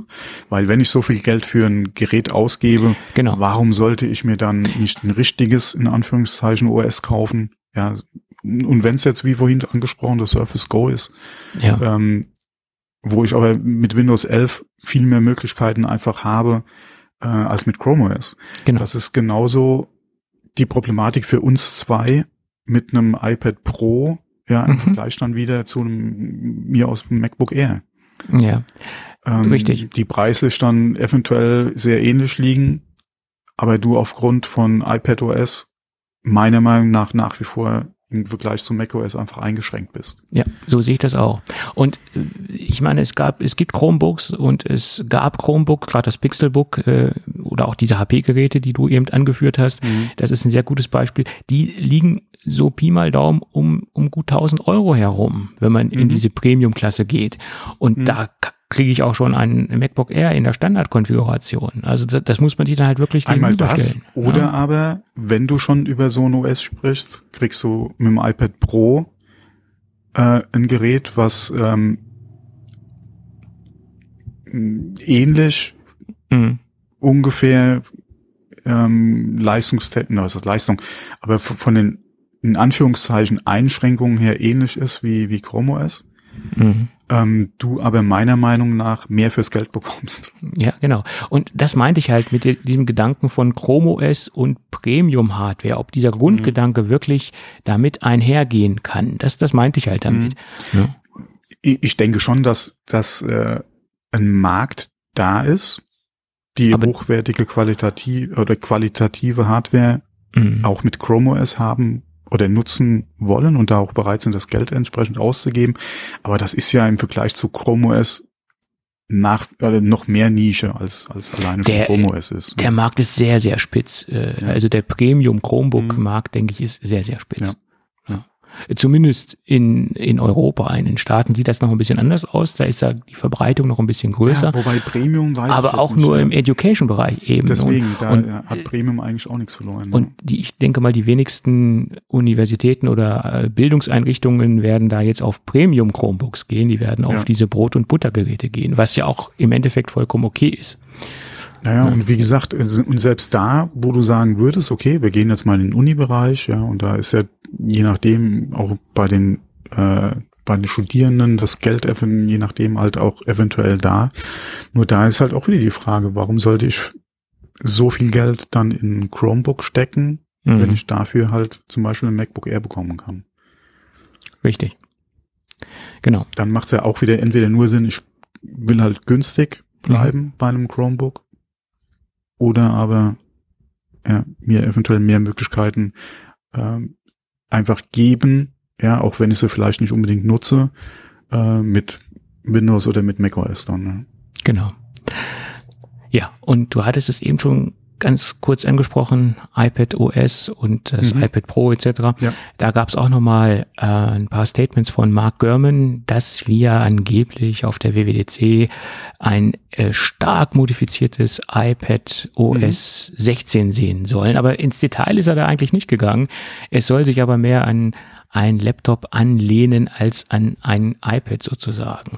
Also äh, mehr zu einem Laptop als zu einem iPhone, äh, als zu einem iPhone, hat er ja gesagt, oder einem Smartphone. Äh, und ähm, ja, wir haben ja in der Vergangenheit diese Multitasking-Gerüchte gehabt. Ähm, mhm. Wir haben ja in diesem GitHub-Repository einige Hinweise darauf gesehen oder dahingehend äh, sehen können, ähm, dass man frei positionierbare Fenster ähm, haben soll, ähm, ja gut, ob das dann auch wirklich kommt, ist eine ganz andere Geschichte. Oder ob, ob das vielleicht nur in einer definierten App stattfindet, äh, das ist jetzt auch mal eine ganz andere Geschichte. Und ob das dann auch wirklich ähm, auf andere Apps ausgerollt wird, aus, äh, die jetzt nicht aus dem Apple-Kosmos kommen, ist auch nochmal ein ganz anderer Punkt, weil das ja in der Vergangenheit auch oft der Fall war, dass viele Funktionen ja nur gewissen Apps ähm, zugänglich waren oder viele Funktionen auch nur bei gewissen Apps möglich waren. Also da muss man auch schauen, wie weit Apple das wirklich ähm, ausrollen will oder wie weit diese verbesserte Funktion äh, von iPadOS dann wirklich greifen soll. Da bin ich wirklich sehr gespannt. Ja, mehr wie ein Laptop, weniger wie ein Telefon. Böse Zungen behaupten ja immer noch, äh, das iPad ist nur ein groß aufgeblasenes äh, iPhone. Ähm, das mag zwar früher so gewesen sein, wo das allererste iPad rausgekommen ist, ähm, aber mittlerweile hat sich das natürlich schon in einer gewissen Art und Weise weiterentwickelt äh, zwar jetzt nicht in Riesenschritten, aber es gibt da schon noch große Differenzierungspunkte ja, zu langsam. iOS. Zu langsam, klar. Ich zu sag langsam. ja. Ist nicht der Federico äh, jetzt auch wieder zurück zu Mac? Keine Ahnung. Das, das wäre aber sozusagen. Es wäre aber erstaunlich, weil der hat ja so eisern dran festgehalten an der ganzen Geschichte und ja, ähm, nur äh, ich denke mal, ihm wird es auch langsam äh, zu umständlich. Nee, nicht zu umständlich, sondern zu lange dauern, bis halt sich wirklich viel bewegt oder sich da was Entscheidendes bewegt jetzt im, äh, ja. im iPad äh, OS. Also die Hardware hat sich einfach viel, viel schneller entwickelt, aber das, ich wiederhole mich ja, die Hardware hat sich einfach viel zu schnell entwickelt, was ja nicht schlecht ist, aber die Software ist nicht hinterhergekommen. Hm. Und für mich persönlich war der größte Fehlkauf äh, in den letzten Monaten äh, das iPad Pro. Äh, weil ich einfach sehe, dass ich mit dem Ding nicht das machen kann, was ich eigentlich gerne machen wollte. Ähm, und das Ding liegt ja einfach mehr oder weniger äh, zu 60 Prozent rum. Äh, Schade eigentlich. Und, und äh, ich konnte es nicht so in meinen Workflow einbauen, wie ich es gerne einbauen wollte. Äh, für mich hätte das iPad Mini vollkommen gereicht. Und ich hätte das Pro eigentlich gar nicht gebraucht.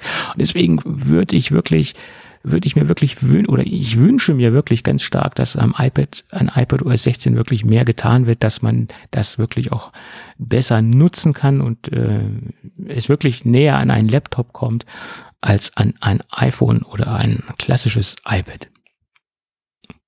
Ja. Das braucht echt eine Frisch Frischzellenkur, mhm. softwaretechnisch. Ja. Und ich weiß, es gibt wieder Leute, die mir dann erzählen, man kann das alles machen, ja, und du hast es eben gesagt, äh, wie hieß der Federici? Nee, wie, wie heißt Federico. der? Federico. Federico Vitici. Äh, genau. Ja. Der hat das ja auch alles gemacht, aber er hat das ja mit sehr viel Klimmzügen realisiert, das Ganze, und mit sehr viel Umwegen, dass er das alles so auf seine Bedürfnisse anpassen konnte oder angepasst hat, das war ja sehr, sehr aufwendig. Ne? Es ist jetzt nicht einfach mal äh, so ähm, einfach wie unter, unter macOS. Man muss sehr viele Umwege äh, einschlagen und äh, sehr viele Umwege gehen, damit man das äh, auf einem iPad so gut und einfach realisieren kann, wie man das auf einem klassischen Mac äh, macht. Hm. Ja. Es ist leider so. Und da kann mir keiner erzählen, dass das äh, nicht der Fall ist. Es ist so. Aber da, das ist eines äh, der Themen, wo ich jetzt wirklich äh, ganz gespannt bin auf der WWDC, was halt mit iPad OS 16 einfach passiert. Ja, das ist für mich viel, viel interessanter als das iOS für die, für die iPhones letztendlich, äh, weil da bin ich mit dem Funktionsumfang, was mir da im Moment geboten wird, zufrieden. Äh, da gibt es jetzt nichts, was ich unbedingt brauche, um, um damit besser arbeiten zu können, was mir jetzt dringend fehlt. Aber beim iPad OS, da, da fehlt mir mhm. wirklich eine Menge. Ja.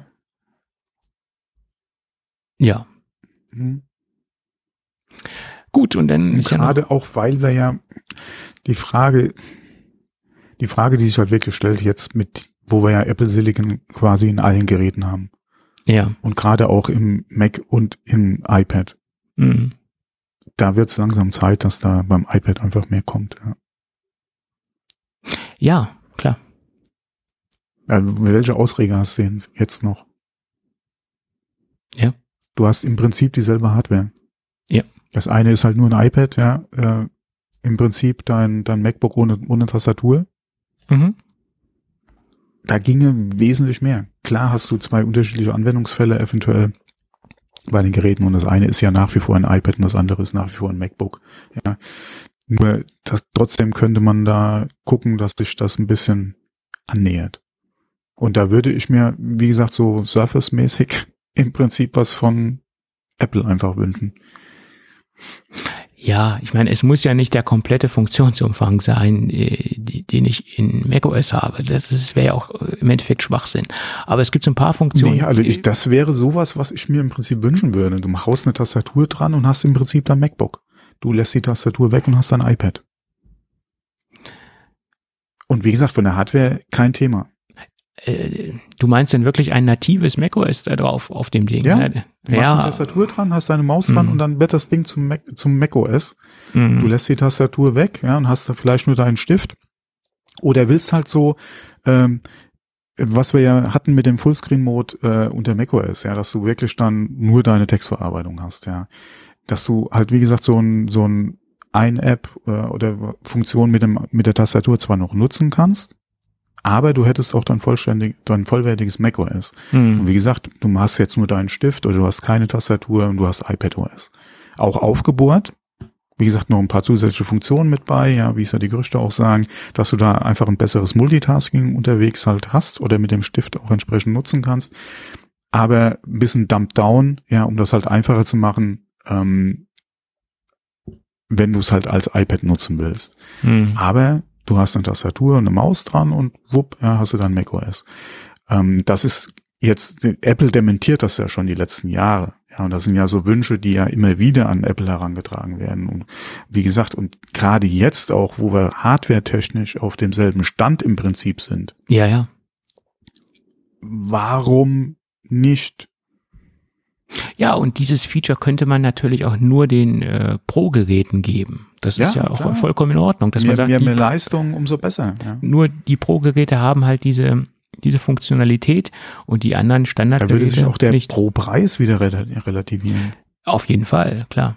Aber ich glaube nicht, dass wir das in, in dieser Form Nein. sehen werden. Wir werden Nein. ein Nein, das ist Wunschdenken. im besten Fall ein aufgebohrtes iPad OS sehen, was äh, wesentlich mehr kann, aber nicht Was ja auch schon mal ein guter Schritt ist. was ja schon mal mehr ist, als wir jetzt haben, auf Mhm. jeden Fall. Ne? Ich meine, man freut sich ja über alles, was man bekommt, weil was wir jetzt haben, ist äh, echt, so weit sind wir schon. Ist es Ja. nicht traurig?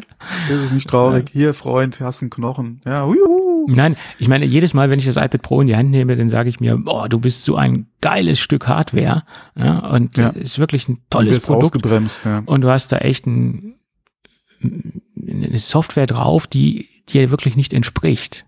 Ja, das ist halt so. ja, die das Ganze halt einfach ein bisschen ausbremst. Ja. Ja. Mhm. Ich meine, wenn ich so ein Standard-iPad habe, so, so, so ein Education-iPad der- neunten Generation, dann ist die Software okay. Dann passt das zu dem Produkt, dann passt das zu dem Anwendungsbereich, aber nicht bei diesem Pro-Gerät, nicht ja, ob mit dieser Leistung. iPad Mini Sinn macht, ja, ist ja auch die Frage. Ähm, Äh, aber gerade auf, gerade auf den Pro-Modellen, ja, wo wir Genau. ja auch mit 12,7 Zoll eine, eine relativ gute Größe haben. 12,9 Es wird ja sogar. Äh, 12,9. Mhm. Und es wird ja über größere MacBook, äh, MacBooks sage ich schon, über größere iPads ja auch noch äh, Ja. ähm, äh, gerüchteweise ja. halt Mhm. äh, Mhm. gerade, wie gesagt, und mit den 12,9 Zoll haben wir ja auch gerade im Vergleich mit den kleinen MacBook Air früher auch eine Displaygröße, da kannst du ja auch unter macOS vernünftig arbeiten. Absolut. Ich, Äh, klar muss man sich ein bisschen einschränken, aber da hast du ja auch wieder die Option mit externen Displays, ja, zu Hause. Du ja. musst ja nicht nur ständig an dem kleinen Display sitzen, dann könntest du ja auch hier wieder mit, mit einem schönen Apple externen Display, ja. Zum Beispiel. Aber auch dieser Display-Support müsste wesentlich besser werden. Das ist ja genauso bescheiden. das, das, Das Gleiche. ist ja das kleinste Problem, das ist ja auch wieder Software. Es ist Software, aber da, da müsste wirklich wie die Software hinterherkommen. Besserer Display-Support etc. Da sind so viele Dinge, die Mhm. einfach äh, Ja. ins Hintertreffen gelangt sind, ähm, Mhm. die einfach nicht äh, vernünftig umgesetzt worden sind bisher. Ja, das ist leider so. Aber, Aber- für so ein MacBook, äh, das das sag ich auch schon, für so ein iPad Air Pro, äh, iPad Air, für so ein iPad Pro, ja, wäre ich auch bereit, entsprechende MacBook Pro Preise zu bezahlen. Ja, ja, klar. Und da ist halt Apple gefragt, ob sie den Schritt einfach gehen wollen. Und in der Vergangenheit haben sie auch immer wieder gesagt, ja, wenn wir, wenn einer wildert, dann wir doch bei uns selbst. Richtig. Mhm. Sollen sie es doch machen. Mhm. Und So auch das würde sich verkaufen wie geschnitten Brot. Klar würden sie ein paar MacBook Pros weniger verkaufen und klar würden sie ein paar iPads weniger verkaufen, aber dafür hätten sie halt die Geräte verkauft. Und ähm, ja, ich denke mal, langfristig wird es eh darauf, darauf hinauslaufen, dass die Plattformen immer ähnlicher werden. Ich gehe da auch von aus, dass das auf lange Und Sicht. dann ist die äh, Frage, was unterscheidet die Geräte noch in der Zukunft, dass es wirklich zwei Geräte sein müssen. mhm. Und ob wir dann nicht einfach, wie gesagt, sehen werden, dass die Geräte im Prinzip iPad und, ähm, und MacBook eins werden. Zumindest im Pro-Bereich. Zumindest in dem Pro-Bereich. Ja, zumindest, weil vielleicht gerade nur in dem Pro-Bereich. Allerdings hoffentlich mehr macOS als iPadOS. Mhm. Äh, oder halt, wie gesagt, eventuell ein hybrides System. Ja. Ähm, äh, jetzt habe ich einen Faden verloren. Achso, und dann eventuell, wie gesagt, mit dem iMac beziehungsweise mit dem Mac Pro, ja, oder eventuell auch mit dem Studio halt quasi ähm, die, die äh, Kunden oder die Käufer oder die Nutzer halt einfach bedienst, die halt mehr Power brauchen. Ja, Dass so ist dafür das Mac Pro und das Studio dann einfach da ist. Mhm. Aber dass du, wie gesagt, alles andere im Prinzip darüber dann abholst. Ja. Das wäre, denke ich, interessant, Ja, das so aber zu machen, ja. wie gesagt, Apple sieht's halt noch nicht, zumindest Mhm. mal offiziell so den Weg. Ähm, aber und so wie sich iPadOS aktuell entwickelt, kann man sagen, das ist noch eine Dekade, zumindest mal weit weg. Ja, Ja. Ähm, ja, also wir werden, wenn nicht mehr. wir werden auf der WWDC sehen, äh, wie sich Apple den Weg vorstellt, auf jeden Ja, Fall. wenn das wieder nur so ein ganz kleiner Ja, äh, ja. Schritt ist, dann, so ein paar, äh, so ein paar kleine dann ist Flocken. die Frage, werden wir das überhaupt jemals noch erleben? Ja? Ja, ja, so ist es. Ja. Gut, aber alles ist besser als das, was wir jetzt im Endeffekt haben. Das, das müssen wir wirklich so, so sehen. Das ist leider so. Mm, Ja. ja, Ja. Schlechter kann es jetzt im Endeffekt nicht mehr werden. Ja, und wie gesagt, du hast im Prinzip eigentlich keine, ich sag mal, Ausrede mehr, weil die Hardware einfach so identisch ist mittlerweile. Ja, klar, das ist halt so. Das ist halt so. Das ist im Endeffekt Mit- MacBook mit- Air mit ohne Intel Tastatur. Und mit, ja, mit Intel und mit dem, wie gesagt, mit dem, äh, mit der A-Serie hattest du immer noch so, okay, das sind zwei unterschiedliche Welten. Ja. Mhm. Auch wenn äh, iOS bzw. iPadOS auf macOS ja im Prinzip äh, aufbaut Mhm. ähm, und die, die dieselbe Grundlage hat, hast ja hardware-technisch zwei unterschiedliche Welten. Nur, wie gesagt, dieses Argument ist jetzt mittlerweile weg. Ja. So ist es. So ähnlich waren sich die zwei Welten, zumindest mal was die Hardware betrifft, noch nie. Ja. Mhm. Und das wird, äh, denke ich mal, die nächste Zeit äh, ähm, nicht- Noch mehr sich nicht ändern. Und Nee. wir haben ja den M1 jetzt in den Pros ja drinne. Ja, sogar einen iPad Air haben wir mittlerweile in M1 drin. Ja, Mhm. deswegen, also wo soll da jetzt, außer bei den Leistungsdaten, Ja. wo soll da bitte irgendwo der große Unterschied jetzt kommen? So ist es. Die, die Grundlage ist dieselbe. Ja. Mhm. Gut. Und jetzt haben wir noch ein Thema, was so ein bisschen gerantet, ja. äh, über, über, über allem äh, schwebt im Moment und ähm, da habe ich in den letzten Tagen auch immer mal wieder sehr stark drüber nachgedacht, was jetzt kommen wird auf der WWDC oder ob wir überhaupt was in dieser Mhm. Richtung sehen äh, werden. Das AR-VR-Headset. Oh ja, da ist es ja sehr still geworden. Da ist es ein bisschen still geworden. Das, das letzte große, was im Endeffekt stattgefunden hat, das war die, die, die, die, die Eintragung von Reality OS. Das haben sie über eine Strohfirma gemacht. Ähm, da haben sie sich ja den Namen eintragen lassen. Das war aber schon vor einer guten Woche, glaube ich. Also das, das ist ja auch ein, ein Prozess, der immer wieder bei Apple stattfindet, dass sie irgendwelche Strohfirmen äh, gründen, ähm, die dementsprechend ähm, dann diese Namen registrieren äh, für die neuen Betriebssysteme oder generell auch für Produkte hatten wir das in der Vergangenheit schon mal. Äh, ganz aktuell war das, glaube ich, mit äh, dem Betriebssystemnamen für Mac OS 13. Ich glaube, Mammut soll jetzt das nächste Betriebssystem heißen. Da haben sie sich auch über, über die Strohfirma äh, den Namen jetzt registrieren lassen. Also Mammut wäre jetzt, glaube ich, nicht so. Hm. Das ist die, äh, ist die Spekulation, so soll macOS angeblich heißen. Das ist ja der aktuelle, das aktuellste Gerücht zum Thema macOS. Aber das ist jetzt nicht, macOS soll jetzt nicht das Thema sein, sondern das AR VR, VR Headset. Hm.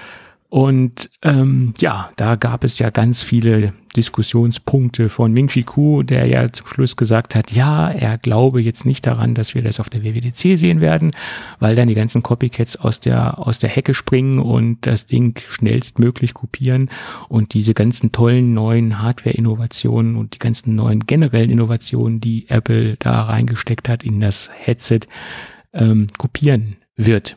Also die ganzen Copycats. Wobei das sollen keine Rolle spielen würde, wenn es relativ zeitnah auch auf den Markt käme. Genau. Also ich sag mal, wenn der Abstand jetzt so ein halbes Jahr ist, in einem halben Jahr so ein Produkt zu kopieren, das ist schon sehr schwierig, sage ich jetzt mal.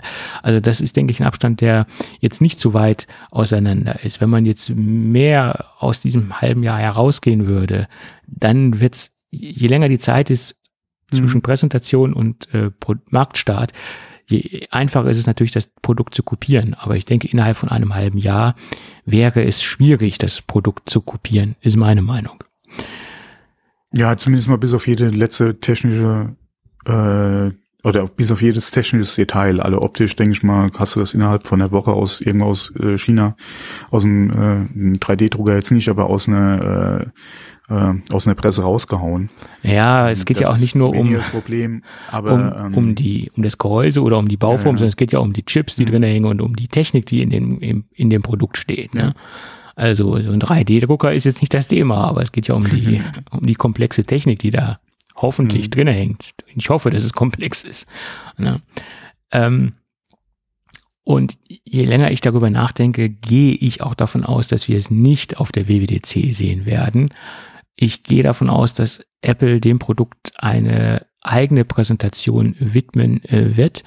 Äh, und ich gehe auch davon aus, dass das für Apple genauso wichtig ist wie die iPhone-Präsentation vor, also die allererste iPhone-Präsentation, dass sie dem Produkt genauso viel äh, Wichtigkeit einräumen oder so einen hohen Stellenwert einräumen, wie sie es damals bei dem iPhone getan haben. Das ist meine Vermutung. Und da wird es dann im Herbst, denke ich, eine Hardware-Präsentation geben. Ich könnte mir jetzt höchstens vorstellen, dass es nochmal so ein so einen ganz großen Hinweis gibt für die Entwickler in Richtung Reality OS, dass da vielleicht irgendwas genannt wird auf der WWDC. Vielleicht gibt es ja auch ein Reality OS Simulator, dass man schon dahingehend entwickeln kann. Die, die Frage ist, wie weit kann man diese Entwicklungsumgebung präsentieren, ohne die Hardware zeigen zu müssen? Das ist die andere Frage. Ja. Das Problem ist, du musst auf jeden Fall mal zu den Spezifikationen was sagen, weil dagegen muss ja ein Entwickler auch was entwickeln. Genau. Ja, richtig. Von daher kann man auch von den technischen Daten her, die ja dann quasi publik wären, auch sehr viel Rückschlüsse auf das Gerät an sich ziehen. Mhm. Wie das natürlich designtechnisch aussieht, nochmal eine andere Sache. Aber auch da könnte man ja gerade, was das aktuelle Design betrifft und die Richtung, in die Apple geht, ein bisschen was ableiten. Ähm, aber man wird natürlich nicht 100 Prozent das treffen können, auch gerade was Größe betrifft. Ja, du weißt ja auch nie, inwieweit Apple da innovativ einfach vorne dran ist und wie klein äh, beziehungsweise leicht und kompakt sie das hinkriegen könnten im Vergleich zu aktuellen Geräten, die einfach jetzt schon auf dem Markt sind. Mhm. Ähm, das ist halt immer so ein großes Fragezeichen. Ja, gerade wenn eventuell die Veröffentlichung, falls sie jetzt schon wie gesagt, darauf eingehen würden in der WWDC, inwieweit ist die Veröffentlichung des finalen Produktes noch in der Zukunft. Ähm, je länger es dauert, ja, umso höher ist die Wahrscheinlichkeit, dass es gerade im Vergleich zu den aktuellen Geräten schon eine Revolution sein kann, weil einfach die Technik Sprünge macht. Ähm, ja. Von daher schwierig zu sagen, wie halt die finale Form beziehungsweise das Produkt einfach aussehen wird. Ja. Mhm. Ähm, aber selbst damit tue ich mir ein bisschen schwer. Würden Sie da in der Beziehung schon halt die, die Karten im Prinzip offenlegen? Oder wäre das quasi auch so ein Mindestding, da Sie sagen, hier, das sind so die Mindestmöglichkeiten, die ihr habt. Mhm. Entwickelt mal bitte dagegen. Aber schlussendlich wird das Produkt vielleicht, keine Ahnung, um den Faktor 2 besser sein, was mhm. die Leistung betrifft. Ja, keine Ahnung, ja. Deswegen, ich glaube nicht, dass Apple da zumindest mal ganz mit offenen Karten spielen würde, wenn sie jetzt schon was sagen. Weil sie, ja. denke ich mal, einfach die Befürchtung haben, dass ein anderer eventuell und wenn es auch nur mit kleinen Stückzahlen ist mhm. oder aber mit einer Präsentation eines fertigen Produktes, äh, vielleicht dann vor Apple einfach da wäre, mhm. was wie gesagt zumindest mal dieselben technischen Daten hätte. Mhm. Obwohl es gibt ja auch Beispiele aus der Vergangenheit, wo sie auch sehr früh ein Produkt schon vorgestellt haben. Äh, das beste Beispiel ist die Apple Watch, die wurde im September 2014 vorgestellt und der Verkaufsstart war im April 2015.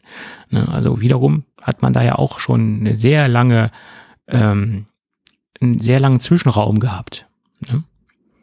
War das wirklich so weit im Voraus? Ja, ich habe das extra nochmal recherchiert und habe mir das extra nochmal reingeschrieben. Ah, das war oh, so der, lange. der Journalist äh, ja, ja. in dir kommt da raus. Ja, ja. Mhm, mhm, okay, okay, okay. Ja. Also da war der Zeitraum auch sehr lang. Also, ich, also wir hatten ja auf jeden Fall einen relativ langen Vorlauf beim iPhone, aber da ging es ja auch darum, hier mit den Zulassungen, die benötigt waren und du hattest ja, ja hier dein GSM und was weiß ich alles, das äh, da haben sie auch gesagt, bevor es liegt, ja, oder andere äh, da äh, was spitz kriegen, stellen wir es lieber offiziell vor. Das genau. war ja damals mal iPhone so die Argumentation. Bei der Watch wüsste ich jetzt gar, kann ich mich gar nicht mehr dran erinnern. Ne? Mhm. Nee, war aber so. Das mhm. war so. Äh, man kann jetzt natürlich sagen, eine Apple Watch ist jetzt nicht so extrem spektakulär im Vergleich zu einem VR, AR, Mixed Reality Headset, wie es denn auch immer erscheinen mhm. mag, in welcher Form. Das kann man dem natürlich auch gegenüberstellen, weil es gab ja schon vor der Apple Watch im Endeffekt Smartwatches anderer Hersteller. Ja, okay, das nicht. haben wir ja jetzt auch. Wir haben ja, ja auch, auch äh, ja, Headsets, genau. Gerade im VR-Bereich einiges an Angeboten gehabt. Ja. Ähm, selbst im AR-Bereich gibt's ein paar Produkte.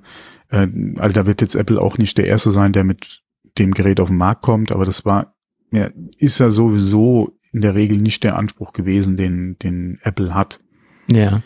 Ähm, von daher, äh, wie gesagt, ist das ja jetzt nicht unbedingt was, was Neues. Es ist halt die Frage, was, wie es umgesetzt wird. Ja. Ja, Wo ja, liegt klar. da die Innovation, Mhm. der Anwendungsfall, die, die, die, die, die mehr an, äh, nicht Leistung, dass das, ähm,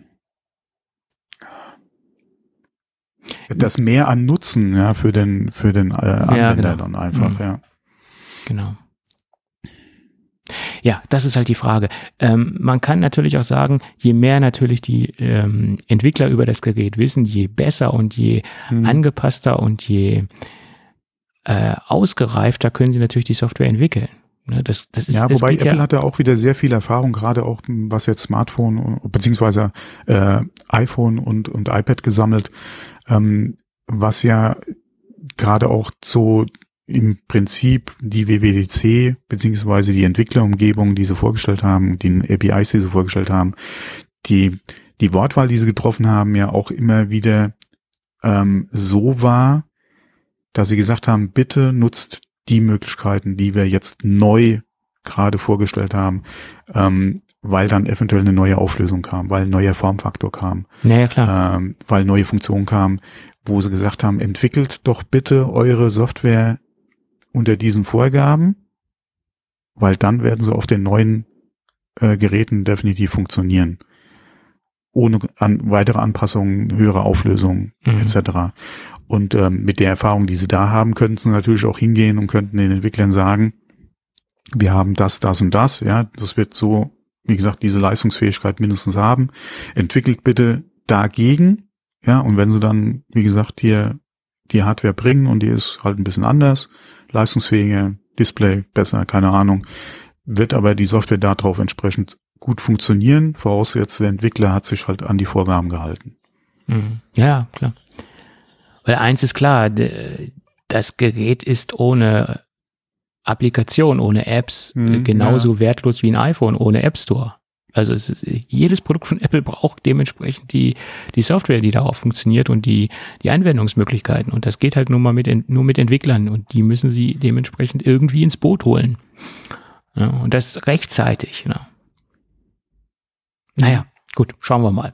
Also wie gesagt, meine Prognose ist, das wird nicht auf der WWDC vorgestellt, jedenfalls nicht im kompletten die vollen- Wahrscheinlichkeit ist, denke ich mal, sehr gering, ja. Genau, nicht im kompletten vollen Funktionsumfang. Ähm, vielleicht gibt es einen größeren Hinweis darauf, aber das war's dann letztendlich auch.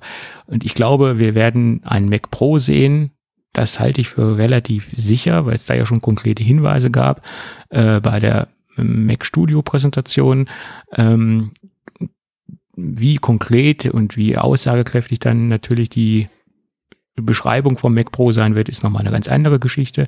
Aber da werden wir was zu sehen und ich glaube auch, dass wir in irgendeiner Weise ein MacBook Air sehen werden. Und das war's dann nach meiner Meinung äh, in Form von Hardware und der Rest wird halt Software sein.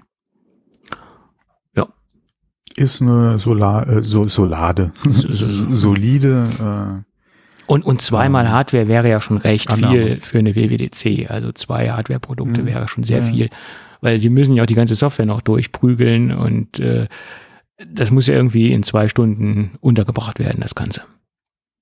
ja, vor allem egal, ob sie jetzt MacBook Air und oder Mac Pro zeigen, müssen sie da ja auf jeden Fall auch nochmal auf die Technik eingehen. Ähm, beim Mac Ja. Pro ja noch eher als beim MacBook Air. Ja, auf jeden Fall. Ähm, wenn es ein M2 wird beim MacBook Air, denke ich mal, werden sie da auch zwei, drei Worte dazu verlieren. Und beim Mac Pro wird es definitiv mehr als zwei, drei Worte werden. Ähm, von daher eh die Frage, inwieweit das alles auf der WWDC Platz finden wird. Genau. Und Das je nachdem, wie weit halt der Mac Pro ist. Mhm.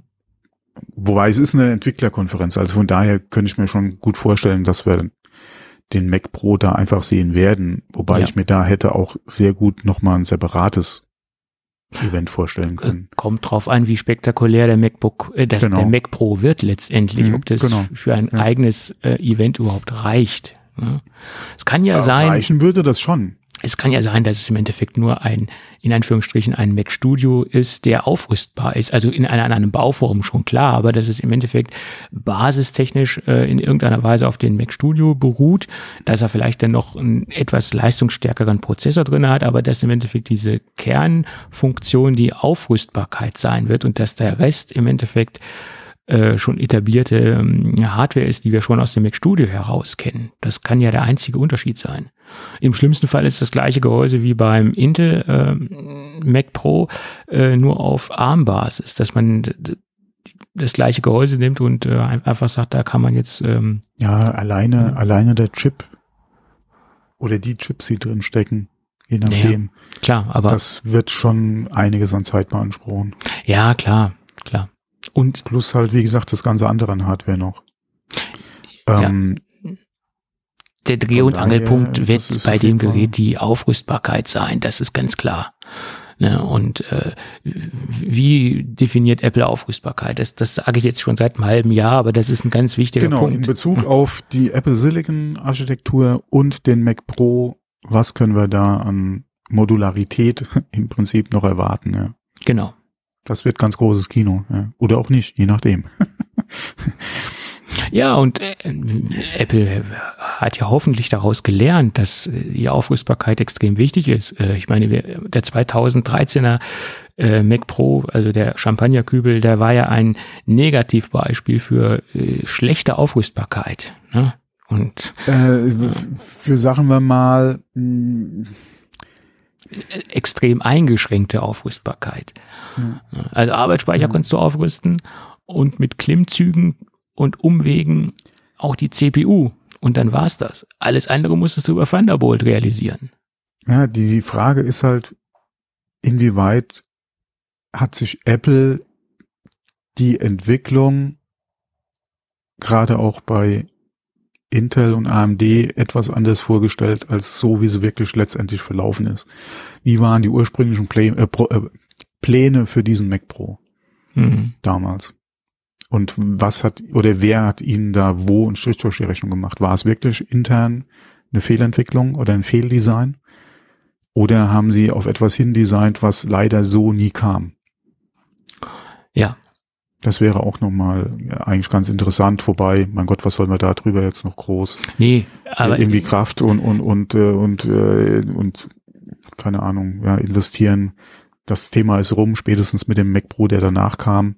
Lange genau. hat es gedauert, aber er kam. Und da hat man ja dann auch, ja da hat man ja dann auch gesehen, dass sie im Endeffekt daraus gelernt haben, aus, aus ja, den Fehlern. Ja, Bloß, das heißt ja nicht, dass sie jetzt das auch wieder Nochmal fortführen. dasselbe, genau. Ne? Also, Mhm. Das ist das Problem. ja. Und wie gesagt, mit Apple Silicon, ja, mit allem, was wir da auf dem Chip mittlerweile haben, äh, und auch mit der, mit GPU etc., wird das noch, oder ist das ein berechtigtes Fragezeichen, was einfach im Raum steht, ja? Ja, auf jeden Fall. Mhm. Gut. Das zur WWDC. Und morgen Abend wissen wir mehr. Morgen wissen wir definitiv mehr. Mhm. Gut, und dann gibt's noch einen interessanten Patenteintrag, den wollte ich ja noch zum Besten geben. Äh, Apple hat äh, ein Patent erhalten für eine Smartwatch mit eingebauter Kamera. Ja. Da hätte ich jetzt gern nähere Infos zu, von dir. Äh, so weil viel, es ist ja nichts Neues. Es ist im Endeffekt nichts Neues. Es gab von Samsung auch schon mal Smartwatches mit eingebauter Kamera, die. Die allererste, die allererste Smartwatch von Samsung hatte eine ja, äh, ich glaube, Uhr. die hatte ich sogar. hatte eine war, Kamera. Ja, ich glaube, die hatte ich sogar, die Smartwatch. Habe ich bei irgendeinem Preisausschreiben gewonnen. Aber die steht dann, noch links bei mir im, äh, im war so ein richtig dicker Klopper mit so einem, ich hätte Ja, okay, die, das war damals ja. Ja, ja. Und welche, welche Form hatte die? Eckig war die, glaube genau. ich. Ja, ja, genau. genau. Und die hatte so, also so ein richtig mächtiges Silikonband da dran, das weiß ich noch. Mhm.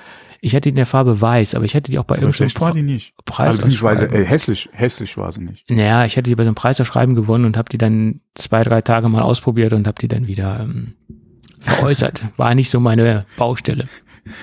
Ja, okay, das ist eine ganz andere.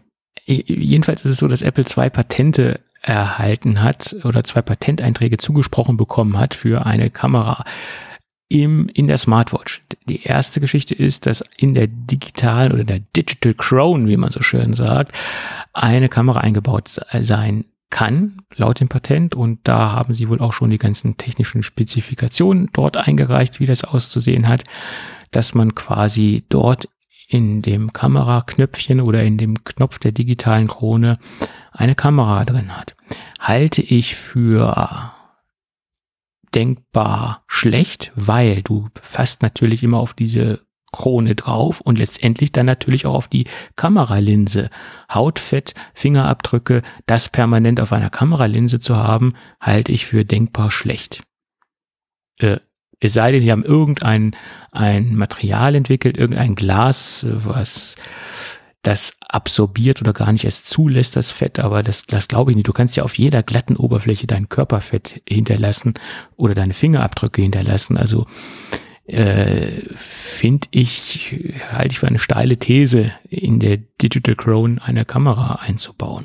Technisch sicherlich lösbar, aber ob das äh, alltagstauglich ist, ist dann nochmal eine ganz andere Geschichte. Und die andere Sache ist, dass sie eine Kamera auf der Unterseite haben. Also auf der Unterseite der Uhr. Ähm, das halte ich ja für ganz äh, für eine ganz gewagte Geschichte. Kann man sich natürlich patentieren lassen, aber wo ist der Sinn da drin? Dann muss ich im Endeffekt die, die Uhr Frage abnehmen, halt, um ein Foto machen zu können. Nee, die Frage ist ja, wofür ist diese Kamera gedacht? Es ist auf jeden Fall schon mal keine Selfie-Kamera weder in der Crown noch in, äh, im Boden. Das ja. wird auch nicht erwähnt daher, in, in, in der Genau, wofür ist diese Kamera gedacht? Ja. Es soll eine richtige Kamera sein, was man auch lesen kann, dass auch das Kamera oder das Smartwatch-Display als Sucher ähm, verwendet wird. Also das soll jetzt nicht irgendwie eine Sensorik sein für, ähm, für ja, okay, irgendwelche Health-Geschichten oder so, dafür, dass sie da vielleicht irgendein Kameramodul brauchen. Nein, sondern es soll wirklich auch eine reine ähm, Kamera sein und auch die. Also in der Crown könnte ich mir es ja dann durchaus noch vorstellen, weil du deutest dann oder hältst den Arm in die Richtung, wo du fotografieren Klar. willst und machst ein ja. Bild. Okay. Ähm, du hast nicht das Problem, wie wenn es eine Kamera wäre, die oben im, im Gehäuse ist und wie gesagt, so quasi eine Selfie-Kamera, hm. dass du die irgendein, wie gesagt, da nochmal äh, irgendwie eine Position finden musst, um das Bild entsprechend zu machen, sondern du deutest einfach mit deinem Arm in die Richtung, wo du fotografieren willst, erledigt. Mhm. Hm, Problematik gibt's noch mal ein paar andere dann in dem Zusammenhang, aber okay, ja. Ähm, Unterboden, wie gesagt, ja, keine das, Ahnung, wie er sich das vorstellt, weil du ziehst deine Uhr normalerweise nicht ab. Gerade auch mit dem, mit dem, äh, mit der Art und Weise, wie halt dann einfach äh, die, die ID funktioniert mit der Uhr, ja, die ja, wenn du sie abnimmst, ja. dann auch wieder erst authentifiziert werden muss. Mhm. Finde ich schwierig. Ähm, deswegen wäre die Frage, welchen Anwendungsfall sieht man im Unterboden der Uhr für eine Kamera? Hm. Ja. Ähm, Crown, okay. Mal, ich bin generell von Kamera in der Uhr kein großer Freund. Ähm, da sehe ich das noch schwieriger als im Smartphone. Und da hatte ich ja in der Vergangenheit das Thema auch schon mehrmals angesprochen. Gerade was Business-Umfeld betrifft, ja, in, in sensiblen Bereichen, wo du schon kein Smartphone mitnehmen dürftest, ja, mhm. was machst du dann mit deiner Uhr? Ja, die darfst du ja dann auch da quasi, oder müsstest du irgendwo dann mit Deponieren abgeben, holen. Okay, wie oft hast du den Fall? Ja, ist auch wieder die Frage, wie oft bist du in so Bereichen unterwegs. Aber das wäre zumindest mal für jemanden, der in solchen Bereichen arbeitet oder da mit zu tun hat und öfters da mal unterwegs ist, auf jeden Fall ein Ausschlusskriterium, ähm, sich so etwas entsprechend auch anzuschaffen. Ja, okay. Wie gesagt, das ist, dein Smartphone kannst du dann für die Zeit mal. Das ist richtig, weglassen. aber ich meine, wenn du Werksspionage betreiben willst, dann kannst du dir auch einen, einen, Klar, äh, einen Kugelschreiber, ja. einen Kugelschreiber mit einer Kamera kaufen und kannst auch Werksspionage betreiben. Ja, also, dann, ja. ja, okay, alle in dem Bereich, das ist aber dasselbe wie äh, äh wenn wir über ähm, das Stalking mit äh, mit, mit AirTags, in, äh, ja klar, mit AirTags sprechen. Ja. Da gibt's andere und bessere Alternativen dazu, als das jetzt mit einem AirTag zu machen oder aber mit Konkurrenzprodukten. Genauso ist es, wer in so einem Bereich, äh, wie gesagt, es drauf anlegt, der ist nicht mit seinem Smartphone oder mit seiner Uhr unterwegs. Der hat andere Möglichkeiten. Genau. Hm. Also, ja, also, äh, wie gesagt, das Patent, das, das Patent finde ich etwas fragwürdig ja, oder ich ja. habe ganz, ganz, ganz viele Fragezeichen, mhm. speziell mit dieser genau. Unterbodengeschichte. Ja. Und wie gesagt, in der Digital Crown ähm, mit dem Fingerabdruck, äh, ob das wirklich alltagstauglich ist, ist nochmal auch eine ganz andere Sache. Ja, die Frage ist, wie viele Leute benutzen die Digital Crown denn wirklich? Nee, du brauchst die ja, um, um die Apple Watch zu steuern, letztendlich, ne? Um, äh, um, um da Programme Brauch zu switchen. Nee, du, du, Ich habe keine Uhr, also ich kann nicht Du brauchst also die schon, das ist schon essentiell. schon alles übers Display. Ja. Äh, nicht alles, nein. Das ist schon essentiell. Ah, okay. du, du brauchst die schon, klar. Ja. Es ist ja ein Bedienungselement, was da äh, in der Uhr drin hängt. gut. Ne? Alles geht nicht übers Display. Mhm. Äh, Ist schon lange her, dass ich eine Apple Watch hatte, aber generell ist, hat sich das Bedienungskonzept jetzt nicht so stark verändert in den Jahren. Natürlich hat sich hier und da was verändert, aber äh, als Bedienungskonzept äh, und als Bedienungsmittel ist das ist die Digital Crow natürlich äh, immer noch da. Klar. Hm. Weil wenn man sie nicht bräuchte, würde sie Apple auch nicht verbauen. ja. Na gut. Ähm, wie auch schon immer und immer in der Vergangenheit erwähnt, äh, Patentanträge heißt ja nicht, dass das, oder zugesprochene Patentanträge äh, bedeutet ja nicht, dass wir das auch irgendwann in einem Produkt sehen werden. Ja. Hm? Ja. Gut, noch ein kleines Thema. Äh, DeLorean zeigt erste Entwürfe des Alpha 5 Fahrzeuges. Der Alpha 5 ist im Endeffekt das erste Fahrzeug von DeLorean, äh, ja, seit, Seit langer, langer, 500 Jahren. seit langer, langer Zeit. Ja. Und ähm, wir hatten vor der Sendung ganz kurz drüber gesprochen. Du Mhm. fandest das Design jetzt nicht so schön. Äh, und ich, ich, ich, äh, ja, ich finde, sie haben halt äh, eine Chance vertan. Sie hätten sich mehr am Originaldesign orientieren sollen und hätten sich damit auch auf jeden Fall aus der Masse, in Anführungszeichen, ähm, äh, etwas abgehoben. Ich denke, das Design, was sie gewählt haben, ist zu sehr beliebig, um es mal so auszudrücken. darüber kann man streiten und kann, kann man durchaus diskutieren. Äh, genauso höre ich immer wieder bei vielen ähm, Elektroautomobilisten, äh, sie, sie wollen jetzt nicht so extrem übertriebene Designs haben, sie wollen einfach ein gefälliges Design haben, was nicht so weit abgehoben ist von einem klassischen Fahrzeug. Man hat ja sicher verschiedene ja, okay, nee, mit, mit, ja, das, mir geht's jetzt nicht speziell um Elektro. Äh, wenn DeLorean gesagt hätte, wir machen noch mal was auf Benzin äh, oder auf Brennerbasis, okay, aber ich hätte mir trotzdem generell gewünscht, dass sie sich ein bisschen mehr Anleihen an dem Alten einfach geholt hätten.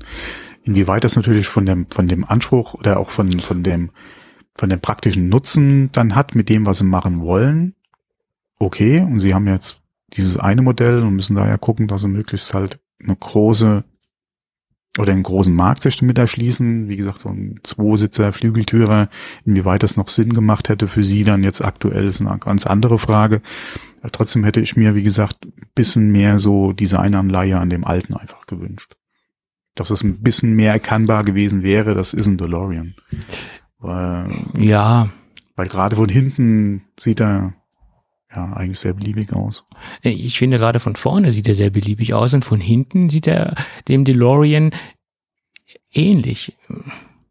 Hm. Ah, aber äh, das Mhm. ist auch ähm, eine, Geschmacksfra eine Geschmacksfrage. Ne? Ja, definitiv. Das sowieso. Also man hat schon, man hat schon Designpunkte, die man sehr stark mit dem klassischen DeLorean in Verbindung bringen kann. Ne, also das, das ist schon so. Äh, Und ich, ich finde, er hebt sich schon so ein bisschen von der Masse ab. Allein die Sache, dass die Flügeltüren für vorne und für hinten gedacht sind, ist ja ein Viertürer, ähm, die sind schon die sind schon mehr oder weniger vom Massenmarkt abgehoben. Äh, Im Vergleich jetzt zum Model X von Tesla, der ja nur hinten die Flügeltüren hat, was ich bis heute nicht verstehe. Das, das Konzept ist völlig Banane in meinen Augen. Vorne habe ich klassische Türen und hinten habe ich Flügeltüren. Das entschließt, äh, das, das erklärt sich für mich nicht, das Ganze. Ähm, und somit finde ich dieses komplette Flügeltüren-Konzept schon, schon sehr gut, dass man beide Türen halt vorn und hinten in, in einer Lösung hat und wenn die Tür aufgeht, geht es äh, ja für beide Passagiere auf, für die hinteren Passagiere und für die vorderen äh, Passagiere. Ja, und über das Design kann man sich halt streiten. Es ist genauso wie jetzt viele sagen, der neue der neue VW ID Bus, äh, der sieht gut aus. Ich finde den, ich will jetzt nicht sagen hässlich, aber ich finde ihn jetzt nicht so schön. Also ich finde ihn jetzt extrem gewöhnungsbedürftig und auch so diese, diese komplette aktuelle Designsprache, die jetzt Volkswagen im, Elektro, im, im Elektrobereich zeigt, finde ich jetzt nicht so gelungen. Ja, also, aber das ist auch eine, eine Geschmacksfrage. Mhm. Ja. ja. Ist wahrscheinlich auch sowieso kein Fahrzeug für, für meinen Geldbeutel, äh, auch wenn wir noch keine Preise wissen vom, vom genau. Alpha 5. Der, den kriegst du nicht zum Golfpreis. Äh, auf jeden Fall. Wenn man sich auch die Eckdaten ja. anschaut, das Ding hat äh, eine relativ gute Reichweite für so ein Fahrzeug in der Leistungsklasse. Ähm, und ähm, hat auch eine vernünftige, jetzt muss ich hier mal gucken, 480 Kilometer Reichweite, das ist schon mal ordentlich. Äh, ich weiß jetzt nicht, ob es die, äh, das wird wahrscheinlich diese WLTP-Reichweite mhm. sein, davon kann man ja nochmal was mhm. abziehen. Ähm, und ähm, ja, dann wird man wahrscheinlich so auf, naja, 350 effektiv kommen, 360 von der Reichweite. Erfahrungsgemäß mhm. kommt auch dran. wahrscheinlich noch mal entsprechend weniger. Ja. ja, kommt immer darauf an, wie man das Ding natürlich auch fordert und ja. wie man mit dem Fahrzeug fährt. Das mhm. gibt ja dann immer eine Richtgeschwindigkeit, die da angegeben wird, ähm, wie weit man damit dann kommt. Ähm, ja, die Beschleunigung ist interessant von 0 auf 100 in drei Sekunden. Das ist schon mal ordentlich. Aber leider ist das Ding natürlich auch abgeriegelt bei 260, äh, 250 Stundenkilometer. Das finde ja, ich schade. Leider, ja. ja. ich meine, wir, wir sind in einer, in einer Sportwagenklasse unterwegs und ähm, da finde ich, dass man das Ding dicht macht, nicht so optimal. Ist meine Meinung. Dann frag mal die ganzen anderen Autohersteller. Ja. Ja. Da hast du recht. Ja, es, mittlerweile 250 ist ja so eine gängige Größe, ja, wo geregelt wird. Ähm, inwieweit das, inwieweit man da, ich wollte eben sagen, inwieweit Sinn macht, ist eine andere Frage. Nee, inwieweit das natürlich für denjenigen, der sich für das Fahrzeug interessiert oder mit dem Fahrzeug unterwegs ist, dann ähm, oder derjenige halt einverstanden ist, ist eine ganz andere Frage, ja. Aber ähm, ich denke mal, alle, ich finde, es macht Sinn. Generell sollte man eine Grenze setzen, egal welches Fahrzeug, Elektro, Verbrenner, was auch immer. Ja, man sollte da auf jeden Fall generell hingehen und das machen. Und wenn man das schon macht, ja, und das, wie gesagt, eventuell auch, wie gesagt, oder dann gesetzlich auch regelt, ja, und das ist meiner Meinung nach überfällig. Und da bist du anderer Meinung als ich, aber dafür sind die Meinungen ja auch da, ja, und dann kann man ja auch austrefflich oder vortrefflich drüber diskutieren. Ähm, äh, ist die Frage, inwieweit es dann überhaupt noch Sinn macht, entsprechende Leistungen überhaupt noch anzubieten. Ja, das ist korrekt. Ähm, Weil was brauche ich 1000 PS, ja, wenn, wie gesagt, die gesetzliche Regelung sagt, bei 250 ist Schluss. Das ist richtig. Und deswegen bin ich auch der Meinung, dass man irgendwie eine Regelung finden muss in irgendeiner Weise, wer sich jetzt so ein Fahrzeug kauft und es jetzt nicht nur ausschließlich auf der Straße einsetzen möchte, sondern vielleicht auch in einem separaten Bereich, wo er mit diesem Fahrzeug anders agieren kann als auf der Straße, Rennstrecke, ähm, Flughafen, alte Flughäfen etc., der sich vielleicht so ein Fahrzeug gönnt ja, als Hobby äh, und damit ne? äh, seine privaten Erlebnisse haben möchte, den sollte es möglich sein, zumindest auf, auf, auf dieser Strecke oder auf diesem äh, Gelände äh, äh, anders fahren zu können und andere Geschwindigkeiten mit dem Fahrzeug erreichen zu können.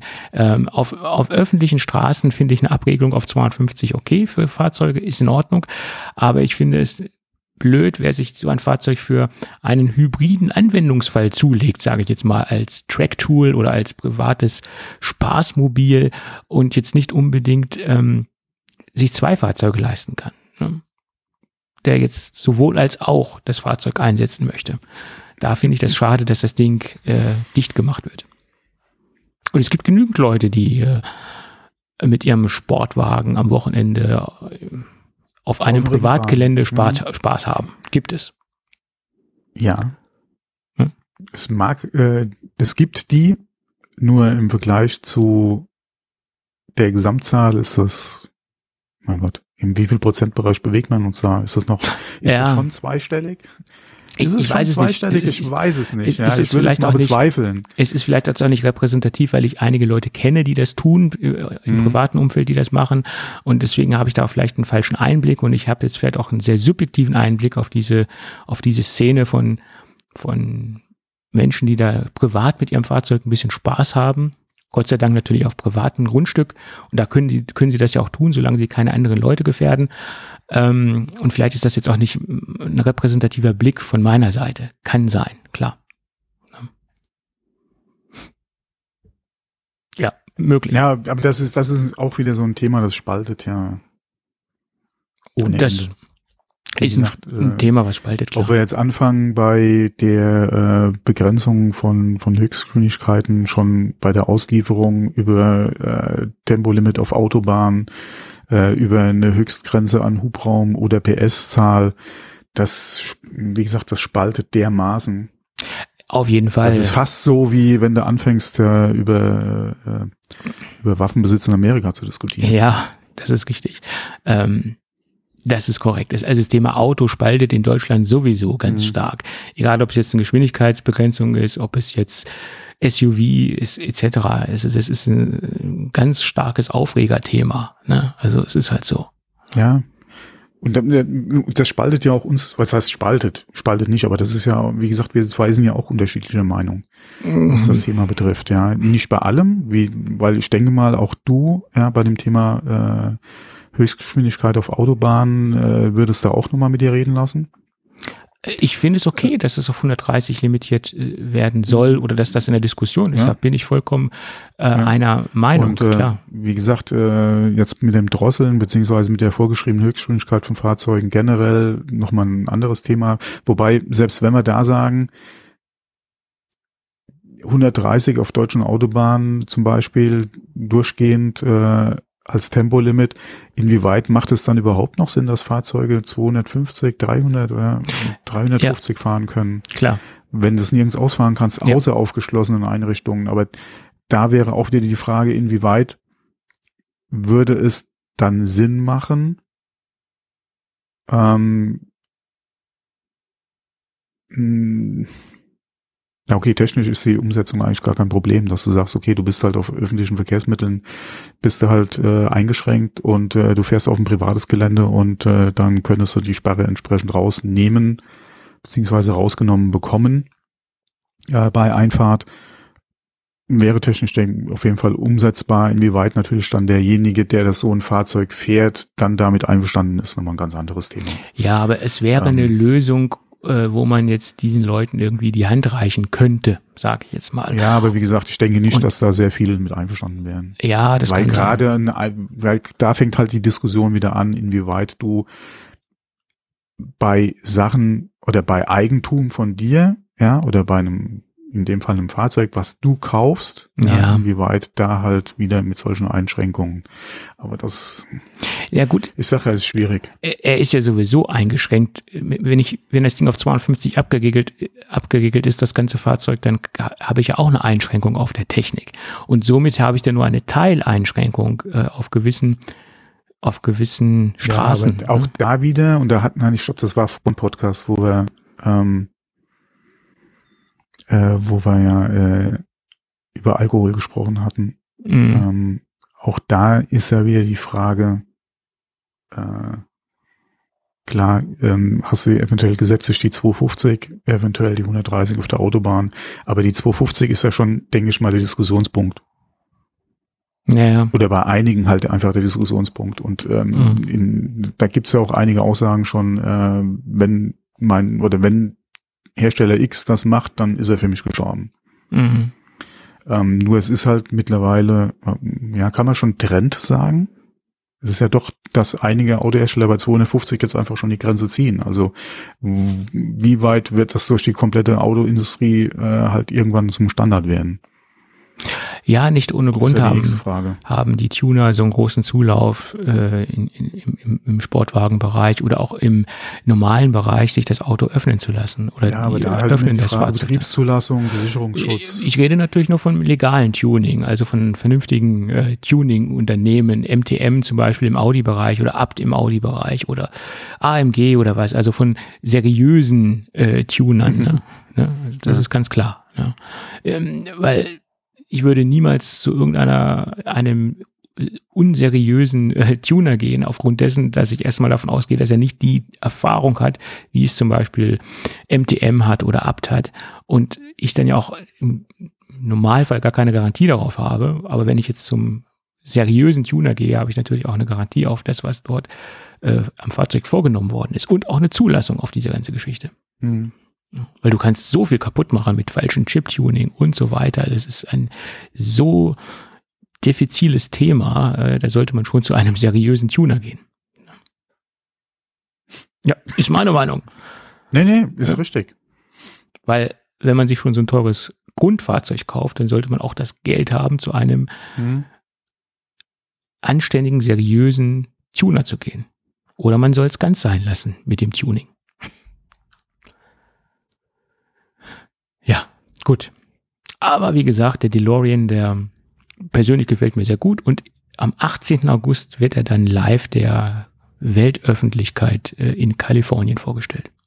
Da bin ich gespannt, ob die Entwürfe dann auch wirklich eins zu eins so aussehen, wie das, was wir dann live äh, auf dem Event sehen werden. Also, was heißt live? Äh, ich werde nicht da sein, aber was bestimmte Ja, was Journalisten dann, ja, sehen ja, was dann auch dann vom Band äh, läuft. Ja, und vor Dingen ja. der Preis interessiert mich. Wobei Ob ich gedacht hätte, dass man die Bilder, die man jetzt gesehen hat, eigentlich schon final wären. Was ich gelesen habe, sollen es Entwürfe sein. Ob das dann, wie nah das dann am Ja, okay, finalen dann Produkt ist, ist könnte eine sich andere natürlich da auch noch ein bisschen was tun. Ja. Hm. Ja. Und was man so gemunkelt hat, er soll in der Preiskategorie vom Porsche Taycan unterwegs sein. Aber auch beim Taycan gibt es natürlich Preisunterschiede. Welchen Taycan meinen Sie denn da jetzt? Ne, meinen Sie das, das Topmodell oder meinen Sie die Ja, Einstiegsvariante? okay, aber wo fängt der Taycan denn an? Ich glaube, der fängt bei 140.000 an und bei Ja, 250.000 wow. endet er. Ich weiß es nicht genau. Habe ich mir nie genau angeschaut, weil es leider Aber gab nicht es von dem meine... Taycan nicht auch jetzt eine, eine günstigere Version? Oder war angedacht zumindest mal? Keine Ahnung. Ich weiß nur, dass es eine S-Variante gibt. Das ist die teuerste Variante. Ja, Und ich glaube, die kleinere Variante liegt dann so um die 120, 140. Ich bin aber nicht hundertprozentig äh, ich bin der kapitelfest. Meinung, dass der irgendwo unter 90 anfängt, der Taycan. Okay, das wäre ja fast schon günstig. Ja, ja, okay. Ähm, weiß nicht, ob das von Anfang an der Fall war, weil ich bin der Meinung, der hätte anfänglich um die 100 oder etwas über 100 gekostet. Ja. Und dass sie dann, wie gesagt, einen günstigeren mit wahrscheinlich nur einem halben Motor oder so dann ein Programm genommen haben, ähm, weil äh, es macht sich natürlich immer, äh, oder es sieht in der Preisliste immer ganz gut aus, wenn du halt was hast, was in Anführungszeichen vernünftig ja, Ja, ist. Ja. das Wort vernünftig und Porsche in einem Satz, das sind natürlich auch immer schon so zwei Paar. Wie gesagt, ich bin der Meinung, es gäbe mittlerweile einen, der Ich weiß wahrscheinlich es zumindest nicht. mal netto unter 90 anfängt. Hm. Ob es brutto ist, bin ich mir jetzt nicht ganz sicher, aber äh, ich denke, der fängt unter 90 irgendwo an. Ja, es gibt ja mittlerweile verschiedene Taycan-Versionen. Es gibt ja sogar schon so ein, so ein Gran Turismo in so einer Art ähm, Shooting Break Style, sage ich jetzt mal. Da gibt's ja verschiedene Varianten mittlerweile vom Taycan, der übrigens sehr, sehr schön aussieht. Also ich finde alle ja, Taycan-Modelle. das sehr- Interieur finde ich immer noch so. Hm. Ja, okay, aber Aber äh, ansonsten von außen äh, gefällt er mir sehr gut. Ja. ja. Ja. Ja. Allein, da- ich sag ja, die Verarbeitungsqualität ist ja schon mal ein ganz anderes Level. ja. ja, komm, aber ich glaube jetzt, das, das Thema Tesla brauchen wir jetzt nicht irgendwie aufmachen. Du meinst automatisch, wenn ich von Verarbeitungsqualität spreche, Ja, rede ich ja, von, da weiß ich schon, wo- Tesla. Mm, Wo das irgendwo hingeht. Ja. mm, mm. Ja, okay. Du kennst mich da schon recht gut, ne? Soll ich jetzt noch über die fünf Dokumentationen sprechen, die ich mir zum Thema Lackiertechnik angeschaut habe? Nein, nein. Äh, Du glaubst ja gar aber dieses Thema scheint ganz viele Leute zu bewegen. Warum gibt es so viele Dokumentationen zum Thema Lackiertechnik und Spaltmaße? weil es ein Thema ist, was ganz, ganz viele Leute bewegt. Sonst würde es dieses Angebot an Dokumentation ja gar nicht geben. Ja, aber du musst auch mal gucken, egal ob du jetzt einen Dacia kaufst oder äh, ob das ein Mercedes oder ein Porsche ist, du erwartest oder du hast natürlich auch bei einem günstigen Fahrzeug Ansprüche, was solche Sachen betrifft. Und du bist es auch gewohnt, ja, muss man auch mal sagen. Äh, gerade was jetzt unsere europäischen Hersteller betrifft, haben ja eigentlich gerade in dieser Beziehung von oder haben ja was Qualität betrifft Maßstäbe gesetzt und äh, auch ähm, günstigere äh, Angebote haben da natürlich stark aufgeholt, gerade weil halt der Anspruch einfach da ist. Und ähm, da ist natürlich dann die Latte entsprechend hoch. Ja, klar. Ja. Und da wird halt auch einiges erwartet und auch mit Zurecht. Äh, und wie gesagt, auch wenn ich mir einen Dacia kaufe, ähm, klar weiß ich, äh, oder sagen wir mal ein günstiges Fahrzeug kaufe, weiß ich, dass ich da entsprechend günstig kaufe. Das schmälert ja aber trotzdem nicht den Anspruch, den ich habe, dass ich auch da ein Mindestmaß an, an Qualität einfach erwarte. Ja, und bei Dacia ist es ja so, das Fahrzeug kostet ja auch nicht das, was ein Tesla kostet. Und ja, ich deswegen, sag ja, auch ne, da, das, das, ich aber trotzdem ja, habe ich ja, habe ich ja eine Erwartung, dass die Lackierung passt. Auch wenn ja, es ein günstigerer Lack ist, äh, mhm. sollten keine Fehler drin sein. Ich erwarte, äh, dass auch meine Anbauteile beziehungsweise die Spaltmaße stimmen, dass die nicht 100 Prozent jetzt äh, Mercedes-Niveau haben, okay, aber trotzdem sollte es passen, ja, da darf ja. nichts anschlagen, da, da sollten keine großen äh, optisch erkennbaren äh, oder, oder Fehler da sein. Ähm, und das kann man ja wohl auch bei einem günstigen Fahrzeug einfach erwarten.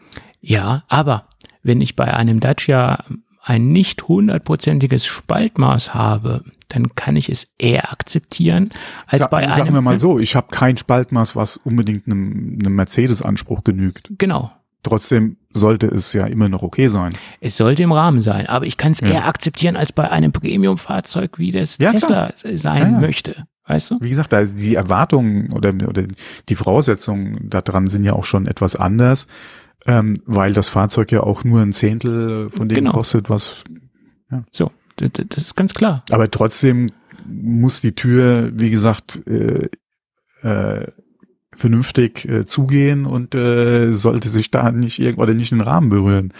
Ähm, Zum Beispiel. Deswegen es ist das Gleiche, wenn ich jetzt einen Laptop kaufe, äh, so, ein, so ein Kunststoffgerät kaufe äh, für 499 Euro und ich, äh, ich, ich äh, rege mich darüber auf, dass das Gerät knarzt und wenn ich es aufklappe, irgendwelche Geräusche von sich gibt, äh, dann ist das bautechnisch bedingt, preislich bedingt der, der Materialien. Dann kann ich das nicht mit einem MacBook Pro 16 Zoll vergleichen, was äh, äh, 3000 Euro kostet. Da, da, da vergleicht man den ja, Birnen mit Apple. sollte ja das Gehäuse entsprechend abschließen und ja, klar, Display aber nicht irgendwie irgendwie nach rechts wegknicken und so. Dass Kram, das Gerät ja. natürlich eine ganz andere Anmutung hat und auch einen ganz anderen Qualitätsstandard hat ja, in einem gewissen das, Bereich, das sollte mir klar sein. Aber es sollte. Äh, äh, dass, eine, dass eine Kunststoffoberfläche kein Leder ist, ist auch klar. Äh, zum Beispiel. Aber ja. da reden wir ja nicht drüber. Trotzdem sollte die Kunststofffläche ja gut verarbeitet sein. Genau. Und das, das kreide ich ja Tesla so an. Tesla äh, adressiert. Jetzt sind wir doch wieder bei dem Thema. Das, das, weil, weil ich es nicht begreifen kann, dass sich diese ganzen Tesla-Fanboys ihre, ihre, ihre, ihre Fahrzeuge so schön reden. Ähm, Tesla möchte die großen Autohersteller dieser Welt attackieren und äh, sieht eindeutig die Produkte im Porsche, im, im Mercedes-Bereich, zumindest mit ihren Top-Modellen, äh, Model S und oder äh, anderen Produkten, Model X etc. Und technologisch gesehen mögen sie auch in vielen Bereichen ähm, äh, denen das Wasser reichen können. Aber wenn man diese Firmen attackiert, dann muss man in allen Bereichen auch mithalten können. Ich sag mal, technologisch gesehen waren sie lange äh, ähm, der Maßstab beziehungsweise ja, sie, sie versprechen viele Dinge, die sie im Moment lange Zeit nicht einhalten können. Also Elon Musk, der verspricht da teilweise Dinge, die er seit ja, Jahren das ist ein ganz anderes Thema. Das ist ein ganz das hat auch Thema, mit Technologie die, zu tun, sage ich jetzt mal. Ja, nee, ne? aber wie gesagt, das ist ja nochmal ein anderes Thema. Aber sie, sie haben gerade was wir hatten ja sonst keine anderen begleichbaren Fahrzeuge. Klar. Deswegen Gut. waren sie da ganz einfach vorne bei. Aber gerade Mercedes der Maßstab holt in ganz also, großen Schritten auf. Also ja, okay. Mittlerweile ist die Landschaft ja. in dem Bereich natürlich eine ganz andere. So sieht's aus. Und Tesla haben, ist nicht mehr alleine da vorne. Und die haben alle ihre Hausaufgaben gemacht. Ne? Ja, ja, Und klar, ich sag definitiv. mal, äh, Gott sei Dank. Das sage ich ja immer wieder. Wenn man mit den großen Hunden äh, pinkeln will, dann muss man das Bein auch hoch genug heben können. Und das kann Tesla halt nicht in allen Bereichen. Die Qualität. Ja, okay, aber da merkst du einfach, ja. dass, dass es halt ein US-Autobauer war. Ja. Oder, oder nach wie vor ist. Klar. Und die holen halt jetzt auch erst wieder auf. Ja, und die Hoffnungen sind ja momentan Produktionsstandort China, beziehungsweise jetzt äh, äh, Grünheide. Grünheide? Grünheide, ja. Grünheide, genau. Ähm, dass es da, wie gesagt, auch gerade jetzt mit dem Standort in Deutschland halt nochmal ein anderes Thema ist, was die Qualität betrifft. Ähm, ja, und wie gesagt, das, du hast halt am Anfang eindeutig gemerkt, es ist halt ein US-Unternehmen und US-Fahrzeuge hatten generell schon immer so ein bisschen hm, Probleme, Qualitätsprobleme, ja. Ja, sagen wir mal hm. Probleme, was halt die äh, Verarbeitung beziehungsweise die Anmu Anmutung betrifft. Und ähm, das war ja auch schon immer so ein Thema bei Importfahrzeugen. Es ist halt ein Ami. Klar. War ja schon immer so die Aussage, die im mhm. Raum stand. Egal, ob du dann, dann 300C oder so hattest oder andere, oder andere Modelle, war ja immer diese, immer die Aussage im Raum, es ist halt ein Ami. Mhm. Ja. So nur, ist es. Nur mit der Ausrede kommt Tesla einfach nicht weit, ja. Nicht, wenn man weltweit. Die Zeiten sind rum. Äh, die Zeiten sind rum, ja. Äh, durchsetzen will und etablieren will, klar. Ja, nee, die Zeiten sind einfach vorbei. Mhm. Du kannst dich mit dem oder da, was heißt ausruhen, aber du kannst jetzt, äh, das ist halt kein Argument, ja, ein, mehr. Ja, und äh, mich, mich, mich regt halt auch sehr auf, dass sich dann diese, diese Tesla-Fans ihr Fahrzeug dann schön reden. Ja, das hast du aber in allen Bereichen. Äh, das ist ja, ja nicht nur Tesla-Fanboys, ja. das ist ja generell Fanboy sein an sich. Ja, ja. Ja, ich, ich bilde mir ein, mir Apple jetzt auch nicht in allen Bereichen schön zu reden. Vieles, was sie hier rausgebracht haben. Ja, okay, haben. Nee, das ja. ist ja die Frage, inwieweit äh, willst du oder bezeichnet man sich dann selbst als Fanboy, beziehungsweise inwieweit trifft diese Definition dann auf jemanden auch zu? Du kannst ja äh, Apple-Nutzer und Fan sein und trotzdem den Problemen, die es ja auch durchaus gibt, kritisch gegenüberstehen. Ja. Und dann kannst du halt total verblendet sein und äh, entweder diese Fehler halt komplett ausblenden oder halt wie andere eventuell dann schönreden. Mhm. Aber das hast du, wie gesagt, hier wie da. Ja, klar. Gut. So, aber machen wir den Sack besser wieder zu? Wir machen den noch nicht ganz zu, weil ich habe jetzt noch ein Gadget. Nee, nee, ich sage diesen Sack. Diesen Sack, ja. Automobil, Tesla etc. Den Sack können wir mal zumachen. So ist es. Und uns dann vielleicht noch etwas angenehmeren zum Schluss widmen. Ja, es ist angenehm, ja, ja, auf jeden Fall. Gadgets sind äh, bei mir meistens also angenehm. Also ge generell bei uns angenehm, weil über die unangenehmen das haben wir ja auch schon oft genug gesagt, ja, reden wir erst gar nicht. Weil es kommt ja ab und zu immer mal wieder so, ja, äh, ihr redet immer so positiv über, äh, über Gadgets, wenn er sie die, wenn er die besprecht oder so. Ja, den anderen Kram sortieren wir gleich aus. Ja, also in schlechten Gadgets biete ich ja keine keine Plattform. Genau. Warum auch? Ja. Ne, und warum, warum auch? sollte ich die denn auch ähm, die negativen Attribute ja noch äh, besprechen, das, das, das bringt ja auch nichts letztendlich. Und selbst wenn wir mal was zu kritisieren haben oder so, sprechen wir es ja auch an. Und dann ist es ist halt nur so, wenn was wirklich scheiße ist oder so, dann ja. kommt es erst gar nicht in die Sendung. Außer es ist so scheiße, dass es halt, dass ja, man aber, davor warnen müsste. Ja, das, das hätte ich eigentlich auch. Da gibt es auch einige Geräte, die wirklich äh, scheiße sind. Aber will man sich denn noch mit den Firmen anlegen, die dann auf einen zukommen und sagen, nein, das ist aber so nicht, das ist aber so nicht und hin und her, das, das, ja, das ist auch nochmal ein Ding, aber ja. wie gesagt, dann reden wir am besten nicht drüber. Dann und wie gesagt, außer sie, etwas wäre wirklich so schlecht, dass ja. man äh, das wirklich aktiv ansprechen muss, weil einfach und irgendwo äh, Außerdem ja. ist es ja so, dass ich auch bei meiner Gadget-Auswahl äh, äh sehr selektiv vorgehe und nur das mhm. eigentlich annehme, wo ich auch weiß, dass erstmal kann ich, dass ich es gebrauchen kann und wo ich auch weiß, dass die Firma äh, gute Produkte macht oder die Produkte, die ich in der Vergangenheit getestet habe, sich bei mir als äh, gut herausgestellt haben. Also die, die Produkte und von daher ähm, greift man auf bewährte Partner zurück. Ne? Mhm. Das ist halt so. Ja. Gut, und genauso ist es nämlich auch heute, weil da sprechen wir mal wieder über ein Produkt aus dem Hause Sateki.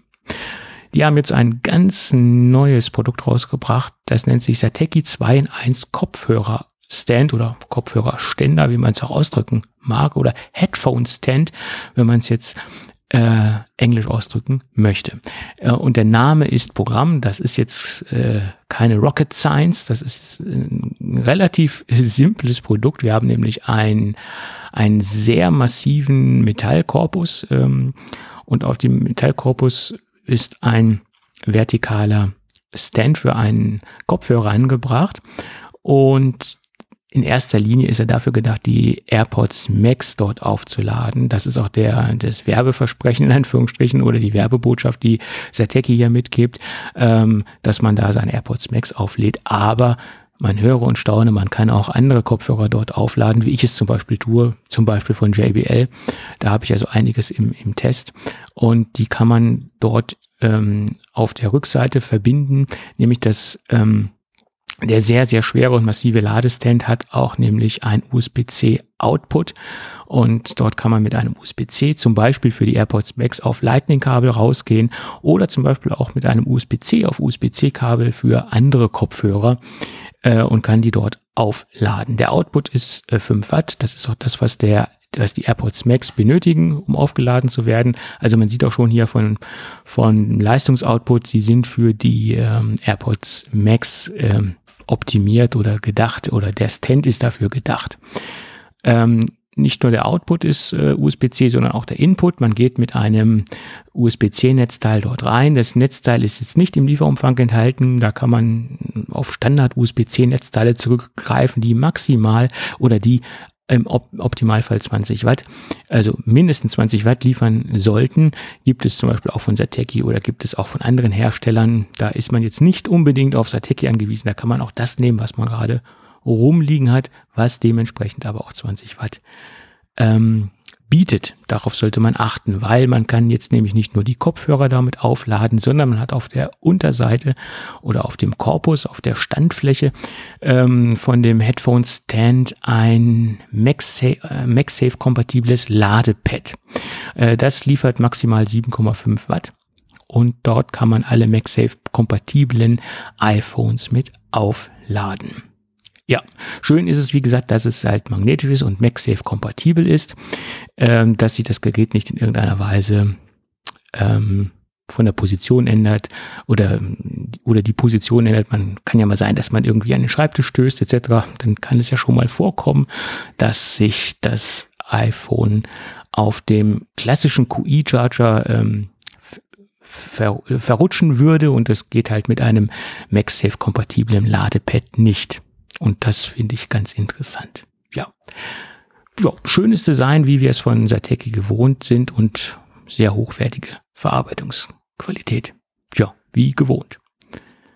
Preislich, ja gut, ähm, da kann man diskutieren. Derzeit liegt es bei 89 Euro bei Amazon, schwankt immer so ein bisschen, äh, aber für so eine 2 in 1 Lösung durchaus angemessen und aufgrund der hohen Verarbeitungsqualität vollkommen in Ordnung. Es gibt da auch marktbegleitende Produkte, aber das sind meistens keine aktiven Produkte, das sind dann meistens nur so passive äh, Kopfhörerständer, die dann halt keine Ladefunktion haben, geschweige denn eine 2 in 1 äh, Ladefunktion, sp sprich MagSafe und diesen USB-C-Ausgang. Ähm, also es gibt da sehr wenige, die diese aktive Ladefunktion gleich mit im Produkt haben.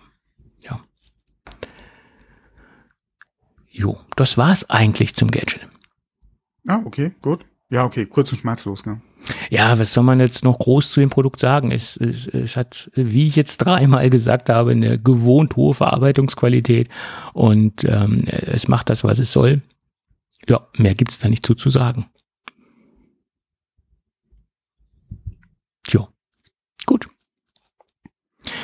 Dann würde ich sagen, aufgrund der fortgeschrittenen Zeit auch eine Floskel, die ich gerne wieder, äh, immer wieder Ja, verwende. wir haben die zwei Stunden wieder geknackt. Ja, Und ja. mittlerweile ist das ähm, äh, Gewitter hier auch durchgezogen. Man hat es hoffentlich nicht gehört.